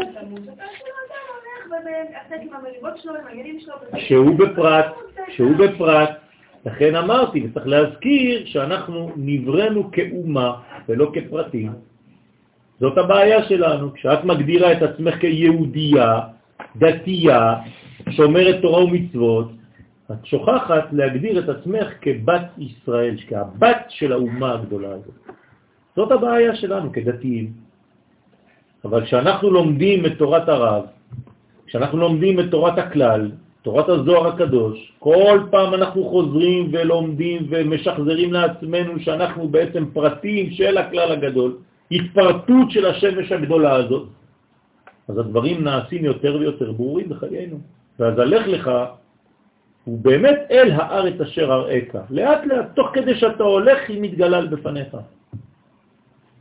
אבל זה לא אומר שבגלל שהדברים לא ברורים מלכתחילה, אז אני משותק. לא, כי אם אברהם אבינו לא היה חובש את חמורו בבוקר ומתחיל ללכת ולוקח את כל המשפחה, אז מה היינו עושים? אנחנו היום לא היינו מגיעים אף פעם. עובדה שהדברים התגלו והתבררו והתקדמו, שהאומה חזרה לארצה. שוב פעם, הנה נקודת ציון שמגלה לנו כמה התקדמנו, יפה, ברוך השם. לכן אנחנו לאט לאט מגלים את תפקידנו, והיום הדברים נעשים עוד יותר ברורים. כן, אתם רואים היום כמה אנחנו הופכים להיות כמו מורים לכל אומות העולם, שהם סתם קנאים, שקרנים, וכל התקשורת וכל הקנאה הזאת וכל הקטנות הזאת וכל השנאה לעם ישראל. אתם רואים את זה במו עיניכם. אבל זה לא מה שמעייף אותנו, אנחנו ממשיכים. זה משגע את כולם. כי יש לנו תפקיד, ויש לנו ייעוד ושליחות. אז עליו להזכיר לעצמו את המגמה העיקרית של הבריאה. יש שאלה. באופן עקרוני, הממשלה שלנו, נגיד הגוף ה... ביבי הוא לא מודע, הוא לא היה בשיעור שלך. נכון, זה לא משנה. הנשמה שלו היא תמיד נמצאת בשיעור. הנשמה שלו באה לשיעור. בוודאי. הנשמה שלו היא תמיד בשיעור, לא בשיעור שלי, בשיעור הכי גדול שבעולם. הנשמה שלך ושלו ושלי כל הזמן בתפילה, כל הזמן בקשר עם הקדוש ברוך הוא. הכוונה זה קורה מאליו? בוודאי, זה לא מאליו, זה, זה תכונה פנימית שמתגלה דרך אה, מלכים ושרים. שזה ביד השם. הדברים קורים, הדברים מתקדמים, אנחנו לא צריכים להבין כל דבר שקורה לפני שאנחנו מיישמים אותו באמת. אנחנו עושים ולאט לאט לומדים, לומדים ומבינים מה עשינו, באופן אה, נבואי, הייתי אומר. כן, אז זה מתקדם. לכן המגמה העיקרית, אנחנו חוזרים ומדגישים אותה ושמים את האצבע עליה, גילוי אחדות השם יתברך, כלומר גילוי ייחודו בעולמנו. שמע ישראל, אדוני אלוהינו, אדוני אחד. זה מה שבאנו לגלות. והוא היסוד האמיתי לתיקון העולם. כלומר, בלי זה אין תיקון עולם. כלומר, כשאתה רוצה לתקן עולם, מה זה אומר? לגלות את האחדות הזאת בעולם של ריבוי. כלומר, יש לנו בעצם מילה אחת לומר, שמע ישראל השם אלוהינו השם אחד, כל הזמן. זה המשפט שלנו. אז עם ישראל שולל מעצם מציאותו כל מציאות אלילית. כלומר, רק זה שאנחנו נמצאים פה, כלומר, נולד תינוק יהודי, שייך לעם ישראל, הוא כבר מעצבן. למה? כי הוא שולל את כל מה שהוא אלילי. מעצם מציאותו, כי הוא הרי בא להגדיר מה זה אלוהות בעולם הזה. אז כל מה שלא אלוהי אחד, את האחדות הזאת, כן, אז הוא סותר אותו, כאילו מסלק אותו מן העולם, הוא מהווה סכנה. כלומר, אנחנו בעצם מהווים איום לאומות העולם. למה? כי כל אומות העולם זה אליליות, ואנחנו דוגלים בייחוד, אז אנחנו מפריעים להם. בעל כורחנו, גם אם אני לא רוצה. לכן, עם ישראל שולל מעצם מציאותו כל מציאות אלילית המאמינה בריבוי אלוהות. ישראל נושאים את דגל האחדות המכוון לתיקון העולם, ולא רק עבורם, אלא עבור כל הממלכות ואומות העולם. כלומר, אנחנו בעצם אחראים על כל היקום ועל כל המדינות ועל כל הלשונות ועל כל האומות ועל כל השפות. זה משגע אותם. מי אתם בכלל? יש להבין שקריאה זו בשם השם מאיימת על כל האליליות השקרית, כיוון שישראל מזמינים בעצם את העמים כולם להתפקחות ולהזנחת עצביהם, כלומר העבודה זרה שלהם, כדי לגלות את האחדות העליונה השולטת בכל המציאות. אז איך אתה רוצה שזה לא יכעיס אותם? זה מכניס אותם לאטרה. כי הם לא יודעים מה. כי הם אומרים, אנחנו לא רוצים את זה, זה יותר מדי קשה, זה, זה, זה, אי אפשר להכין את זה. אותו סיפור שקרה עם אורי יהודה שהוא נולד. אז האבא של אנטונינוס רוצה להרוג אותו, וזה שיגע אותו. כן. הוא אמר, מה, אה, נולד איזה ילד? לא, ודווקא מי שהציל זאת אשתו. כן, אז זה, זה, זה הסוד, כלומר, כשעם ישראל נולד, זה כבר בלגן. זה כבר בלגן. לא, לא צריך לרדת. הבעיה שלנו זה שבגלל שאנחנו לא מספיק חזקים, אז אצלנו זה פועל ככה. אבל לא היינו אמורים לרדת עד למטה. כתוצאה של חוסר הבנתנו, זה נקרא החטאה. לא חטא במובן הדתי. כשאני מחטיא ולא מבין בכלל מה אני עושה, אז אני מתרחק. אז, אז איך אני, אני, אני אבין? אז הדברים באים בקושי. אבל לא אמרתי שזה דבר שהוא הכרחי. להפך, אני אומר שזה לא הכרחי, רק שאנחנו, ברגע שאנחנו עושים ככה, אז כן, זה מופיע בצורה כזאת. זה לא חייב לבוא בצורה כזאת. בתהליכים ההיסטוריים הגדולים, אם מתחילים על מה שאומר, תיקון לעולם, כלומר, זה ירד הכי הכי נמוך מתוך כן, כן. כלומר, בשביל מה, בשביל מה היטלר, יימח שמו וזכרו, רצה לרצוח אה, עם, את עם ישראל? למה? הוא כותב את זה בספר שלו. הוא אמר, זהו אנחנו. לא מצפון העולם, זאת לא מילה. אנחנו המוסרים, אנחנו המוסר של העולם. ומה זה המוסר? בשבילו? חולשה. חולשה. מוסר זה חולשה, זה הולך ביחד עם חולשה. וברגע שאתם בעצם עם חלש, אני לא רוצה להיות חלש, אני רוצה להיות חזק. אז אני חייב לרצוח את החולשה הזאת שאתם מייצגים במוסר שלכם. הוא קשר את זה לדם, הוא אמר דם ארי זה. ביסוד העניין מונחת ההכרה שאחדותו יתברך היא שורש הברכה לעולם ולגאולתו. כלומר, עצם זה שאנחנו מפריעים ואנחנו בעצם הגילוי של האחדות הזאת, זה אומר שבלי האחדות הזאת אין גאולה. והגויים בעצם בורחים מהגאולה. מזה הם בורחים. כלומר, בהתקפה מילולית או טקטית או צבאית נגד ישראל, ממה הם בורחים בעצם? מהגאולה של עצמם. הם משאירים את עצמם בגלות, כלומר, הם טיפשים. אין ישראל מתגדר בעצמו, אלא נוטל את האחריות על כלל האנושות. זה מה שמשגע את כולם. למרות העובדה שקריאה בשם השם ודרישה לגילוי אחדותו מעוררת תגובה, תגובות נגדיות לישראל מצד אויבים רבים, שמרגישים כי עניין זה מהווה עבורם איום לקיומם. חז"ל כבר אמרו בשבת פ"ט, למה נקרא שמו סיני? לפי שממנו ירדה שנאה לעולם על ישראל. כלומר, מה קיבלנו בעצם בהר סיני? לא, אבל למה?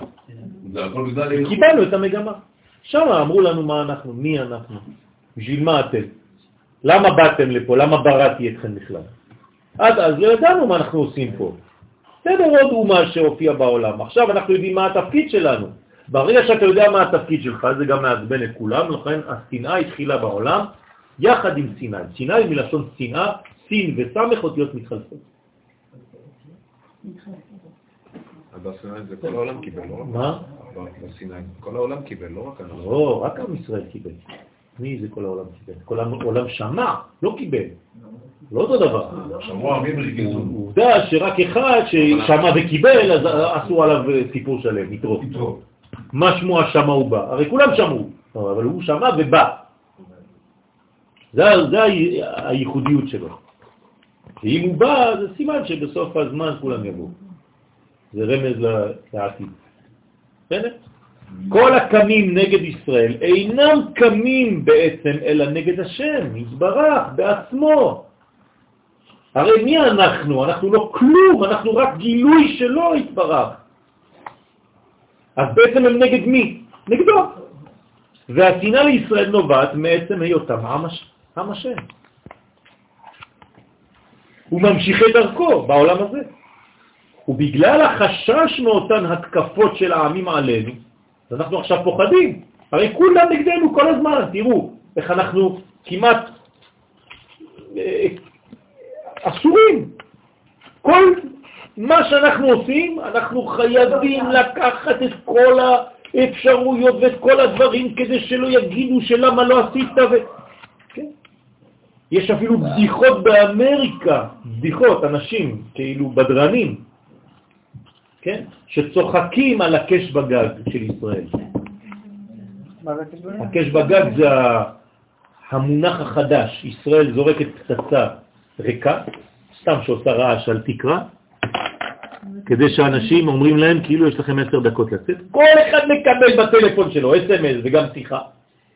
בערבית אומרים לו, אללה וואלה, תחפף ממנה, כן, תעוף מהמקום הזה, עוד חמש דקות, ואחרי זה יורים עליו. וכשלא יוצאים, אז לא יורים בכלל. הנה, שלחנו עשר אלף, מאה אלף אה, פליירים כדי שיצאו מהבתים, לא יצאו מהבתים, לא ירינו. אז זה נקרא הקש בגג. כמו הקש בדלת, הקש בגג. זה עכשיו אה, מונח ישראלי חדש. זה מה שאני אומר. אז זה מראה חולשה מצד אחד, וזה מוסרי ביותר, וזה לא מספיק לאומות העולם, אף פעם לא ידברו על זה בכלל. תראו לי רק חדשות, כן, בעולם כולו שדיברו על עצם העובדה שאתמול הפסקת האש הייתה הומניטרית ביוזמתה של ישראל. אין. הם, הם אומרים, תשמעו חדשות, יש הפסקת אש, זהו, הם הסכימו ביניהם שתהיה הפסקת אש, לא נכון, זה ישראל יזמה את זה, כדי להכניס תרופות ואוכל וכל... איפה אתם רואים דבר כזה? הם גם אומרים שאנחנו חטפנו ורצחנו את השלושה נכון, גם מעצמנו חטפנו את השלושה, וחוץ מזה גם זה שנרצח על ידי השלושה נערים ישראלים עכשיו הוא מוגדר כמשפחה שקולה של טרור ישראלי, הכל אנחנו חייבל על הזמן, מבחינת בית ספר, אנחנו על פי הספר התלמיד הכי טוב בעולם, זה לא מספיק. נכון, אז זה, זה מוסר כדי למצוא חן בעיני אומות העולם. אנחנו עושים הכל כדי לעשות את זה. נכון. אז לכן, בגלל החשש הזה, בכל זאת אנחנו כל הזמן פוחדים, מה יגידו, מה יגידו עלינו? אנחנו מבקשים בהמשך התפילה, הנה המשך התפילה שלנו, נא גיבור.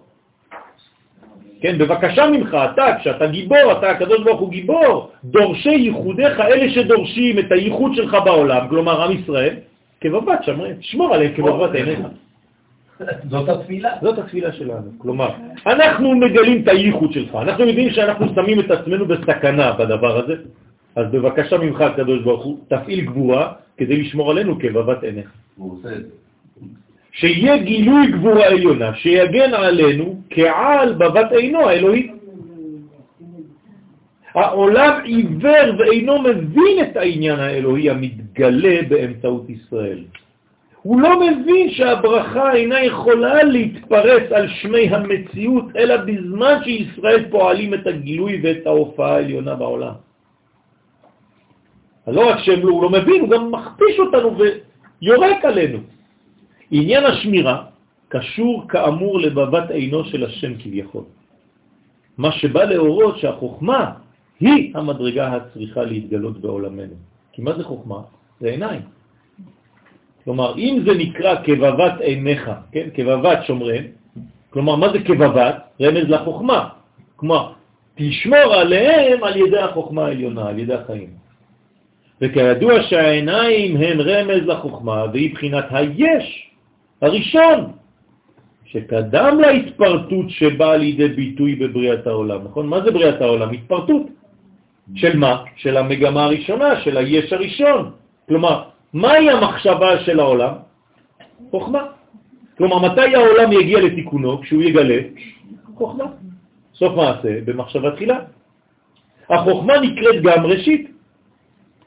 והעניין הוא שסוף כל המעשים בעולמנו לא יבואו לתיקונם, אלא ברגע שהם יגלמו ויממשו את מה שהיה גנוז במחשבה תחילה. כלומר, בחוכמה. זאת אומרת תמיד זה מתגלה בבינה, אנחנו לא יכולים לראות חוכמה לבד. חוכמה בלבוש, כן? זה נקרא חוכמה המלובשת בחסדים. חוכמה שלא מלובשת בחסדים היא חוכמה מאוד מסוכנת. זה חס ושלום הפרדת יסוד אבא מיסוד אמא. בסדר? אז אנחנו תמיד, תמיד, תמיד כשמדברים על חוכמה, אנחנו מדברים בחוכמה מלובשת במידות, בחסדים. להזכירכם, כן? כל חוכמה שאינה, שהיא מרובה מהמעשים, החוכמה הזאת לא מתקיימת, אלא קיום. היא גם היא מסוכנת. אבל חוכמה שהיא מלובשת במעשים, שנראים יותר ממנה אפילו, זה בסדר גמור. נכון. נכון. אז זה, זה בדיוק מה שדיברנו מקודם. כשעולם העשייה יתנהל, כן, בהתאמה מלאה לעולם האצילות, מה זה עולם העשייה בהגדרה של אה, ספירות, של פרצופים? מלכות, נכון? ומה זה חוכמה? איזה עולם זה? אצילות. אצילות, כלומר זה עשייה ואצילות. כשעולם העשייה יתנהל לפי עולם האצילות, כלומר שהעולם הזה יתנהל לפי החוכמה העליונה, יגיע התיקון הגדול. זה התיקון. תיקון זה גילוי חוכמה. בסדר? אז זה הפסוק שאנחנו אומרים עכשיו, נא גיבור דורשי ייחודיך כבבת שמרים, הבנתם את הפשט, נכון? כלומר, בבקשה גיבור, מי שדורשי ייחודך, מי שעם ישראל דורשי הייחוד שלך, כבבת שמרים, תשמור עליהם כבבת עיניך.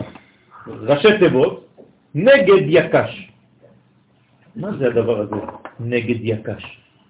והנה, משמעותם היא, של הראשי תיבות, מה זה נגד?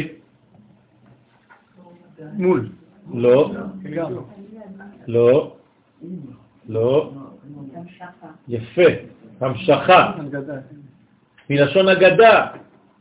כלומר, מה אנחנו מבקשים? תמשיך יקש, נכון? נגד יקש, כלומר, המשך נקש, יקש. מה זה יקש? יש כלומר, כתר שמלובש בחוכמה. היא המשכה של הכתר והחוכמה לעולם הזה. זה מה שאנחנו אומרים. כלומר, נגד יקש זה לא אנטי, יקש. זה תמשיך את היוד כפשים, שזה מופיע באותיות יש שהן כנגד החוכמה, המלבישה על אות כף שהיא סימן לכתר העליון. למעשה זה כמו גיד. כן, זה גידים, זה לשון אגדה. הפירוש הוא כאמור שבזכות העובדה שישראל פועלים במציאות להמשכת הערכים העליונים לגילוי האיכות כנ"ל, מבקשים הם שמירה מאוד מאיתו יתברך כדי לנהל עשייתם בלא הפרעה ובלא פגע. זהו, זה מה שאנחנו מבקשים. כלומר, אנחנו דורשים מהקדוש ברוך הוא, אתה רוצה שנהיה הסוכנים שלך בעולם הזה? אנחנו עושים עבודה מאוד רצינית, מאוד מסוכנת, כולם נגדנו, כי אנחנו מגלים את המוסר בעולם, אז בבקשה ממך, דבר פשוט, תשמור עלינו. ולא תשמור עלינו באיזה שמירה סתם, כבבת עיניך. זאת אומרת, כמו החוכמה העליונה שהיא בעיניים, ככה תשמור על עם ישראל. זה מה שאנחנו מבקשים מהקדוש ברוך כלומר, שמירה מצד החוכמה. עכשיו, מה ההבדל בין שמירה מצד החוכמה לבין שמירה מצד הבינה? אין גבורות, אין כלים. זה מגן וזה מחלה. יפה מאוד. צריך לזכור את את הדברים. כשנאמרים שיעורים, צריך לזכור את המילים. זכרת? יפה מאוד, אשריך. פשוט מאוד. אני גם מרגיש שאני לא מבזבז סתם מילים בראש. כל הזמן אני מדבר, מדבר, מדבר. כן, לא, אבל הנה, ברוך השם, זאת עובדה. החוכמה יכולה גם לחלות. הבינה רק מסלקת. זה לא מספיק לסלק. זה לא מספיק הפסקת אש. צריך לחסל, שלא יהיה יותר. זה חוכמה. בסדר? האור של החוכמה הוא מסלק ומחלק, הוא גומר את הסיפור. הבינה היא רק אומרת, טוב, טוב, לך, לך, לך, לך תתחמש, עוד, עוד שנתיים תחזור.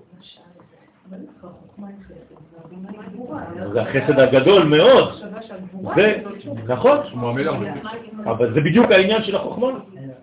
החוכמה היא עם החסדים הגדולים שיש בה, כן?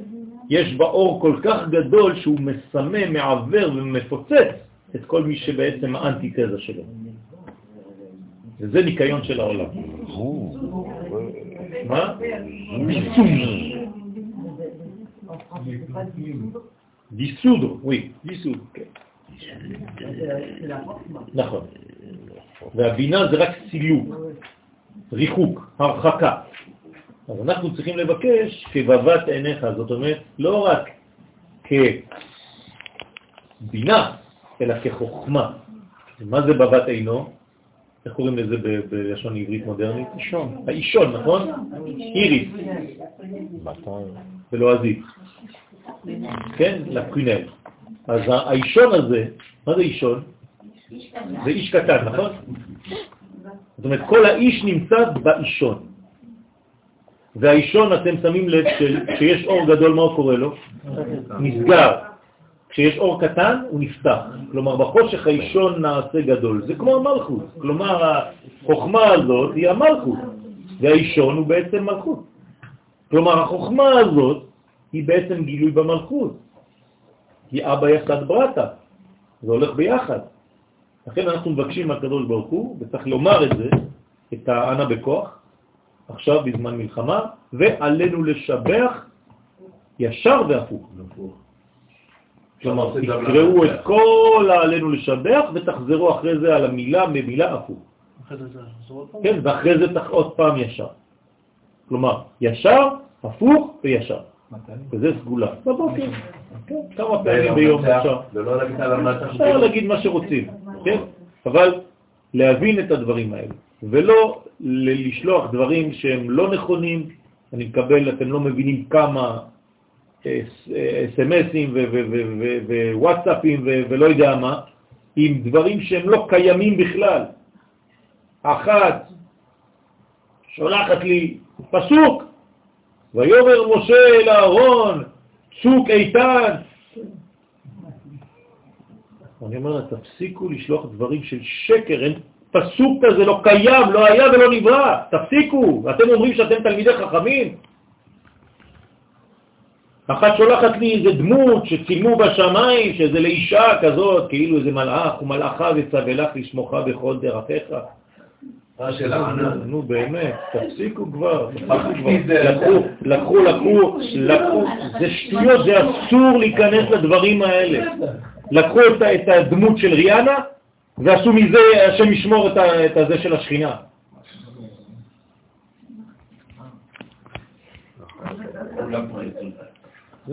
תפסיקו עם השטויות האלה, תפסיקו לראות כל, מיני דברים כאלה, זה לא ככה, הקדוש ברוך הוא לא מופיע בצורה כזאת, זה לא אצלנו, זה לא עם ישראל הדברים האלה. פרקי המורים. כן?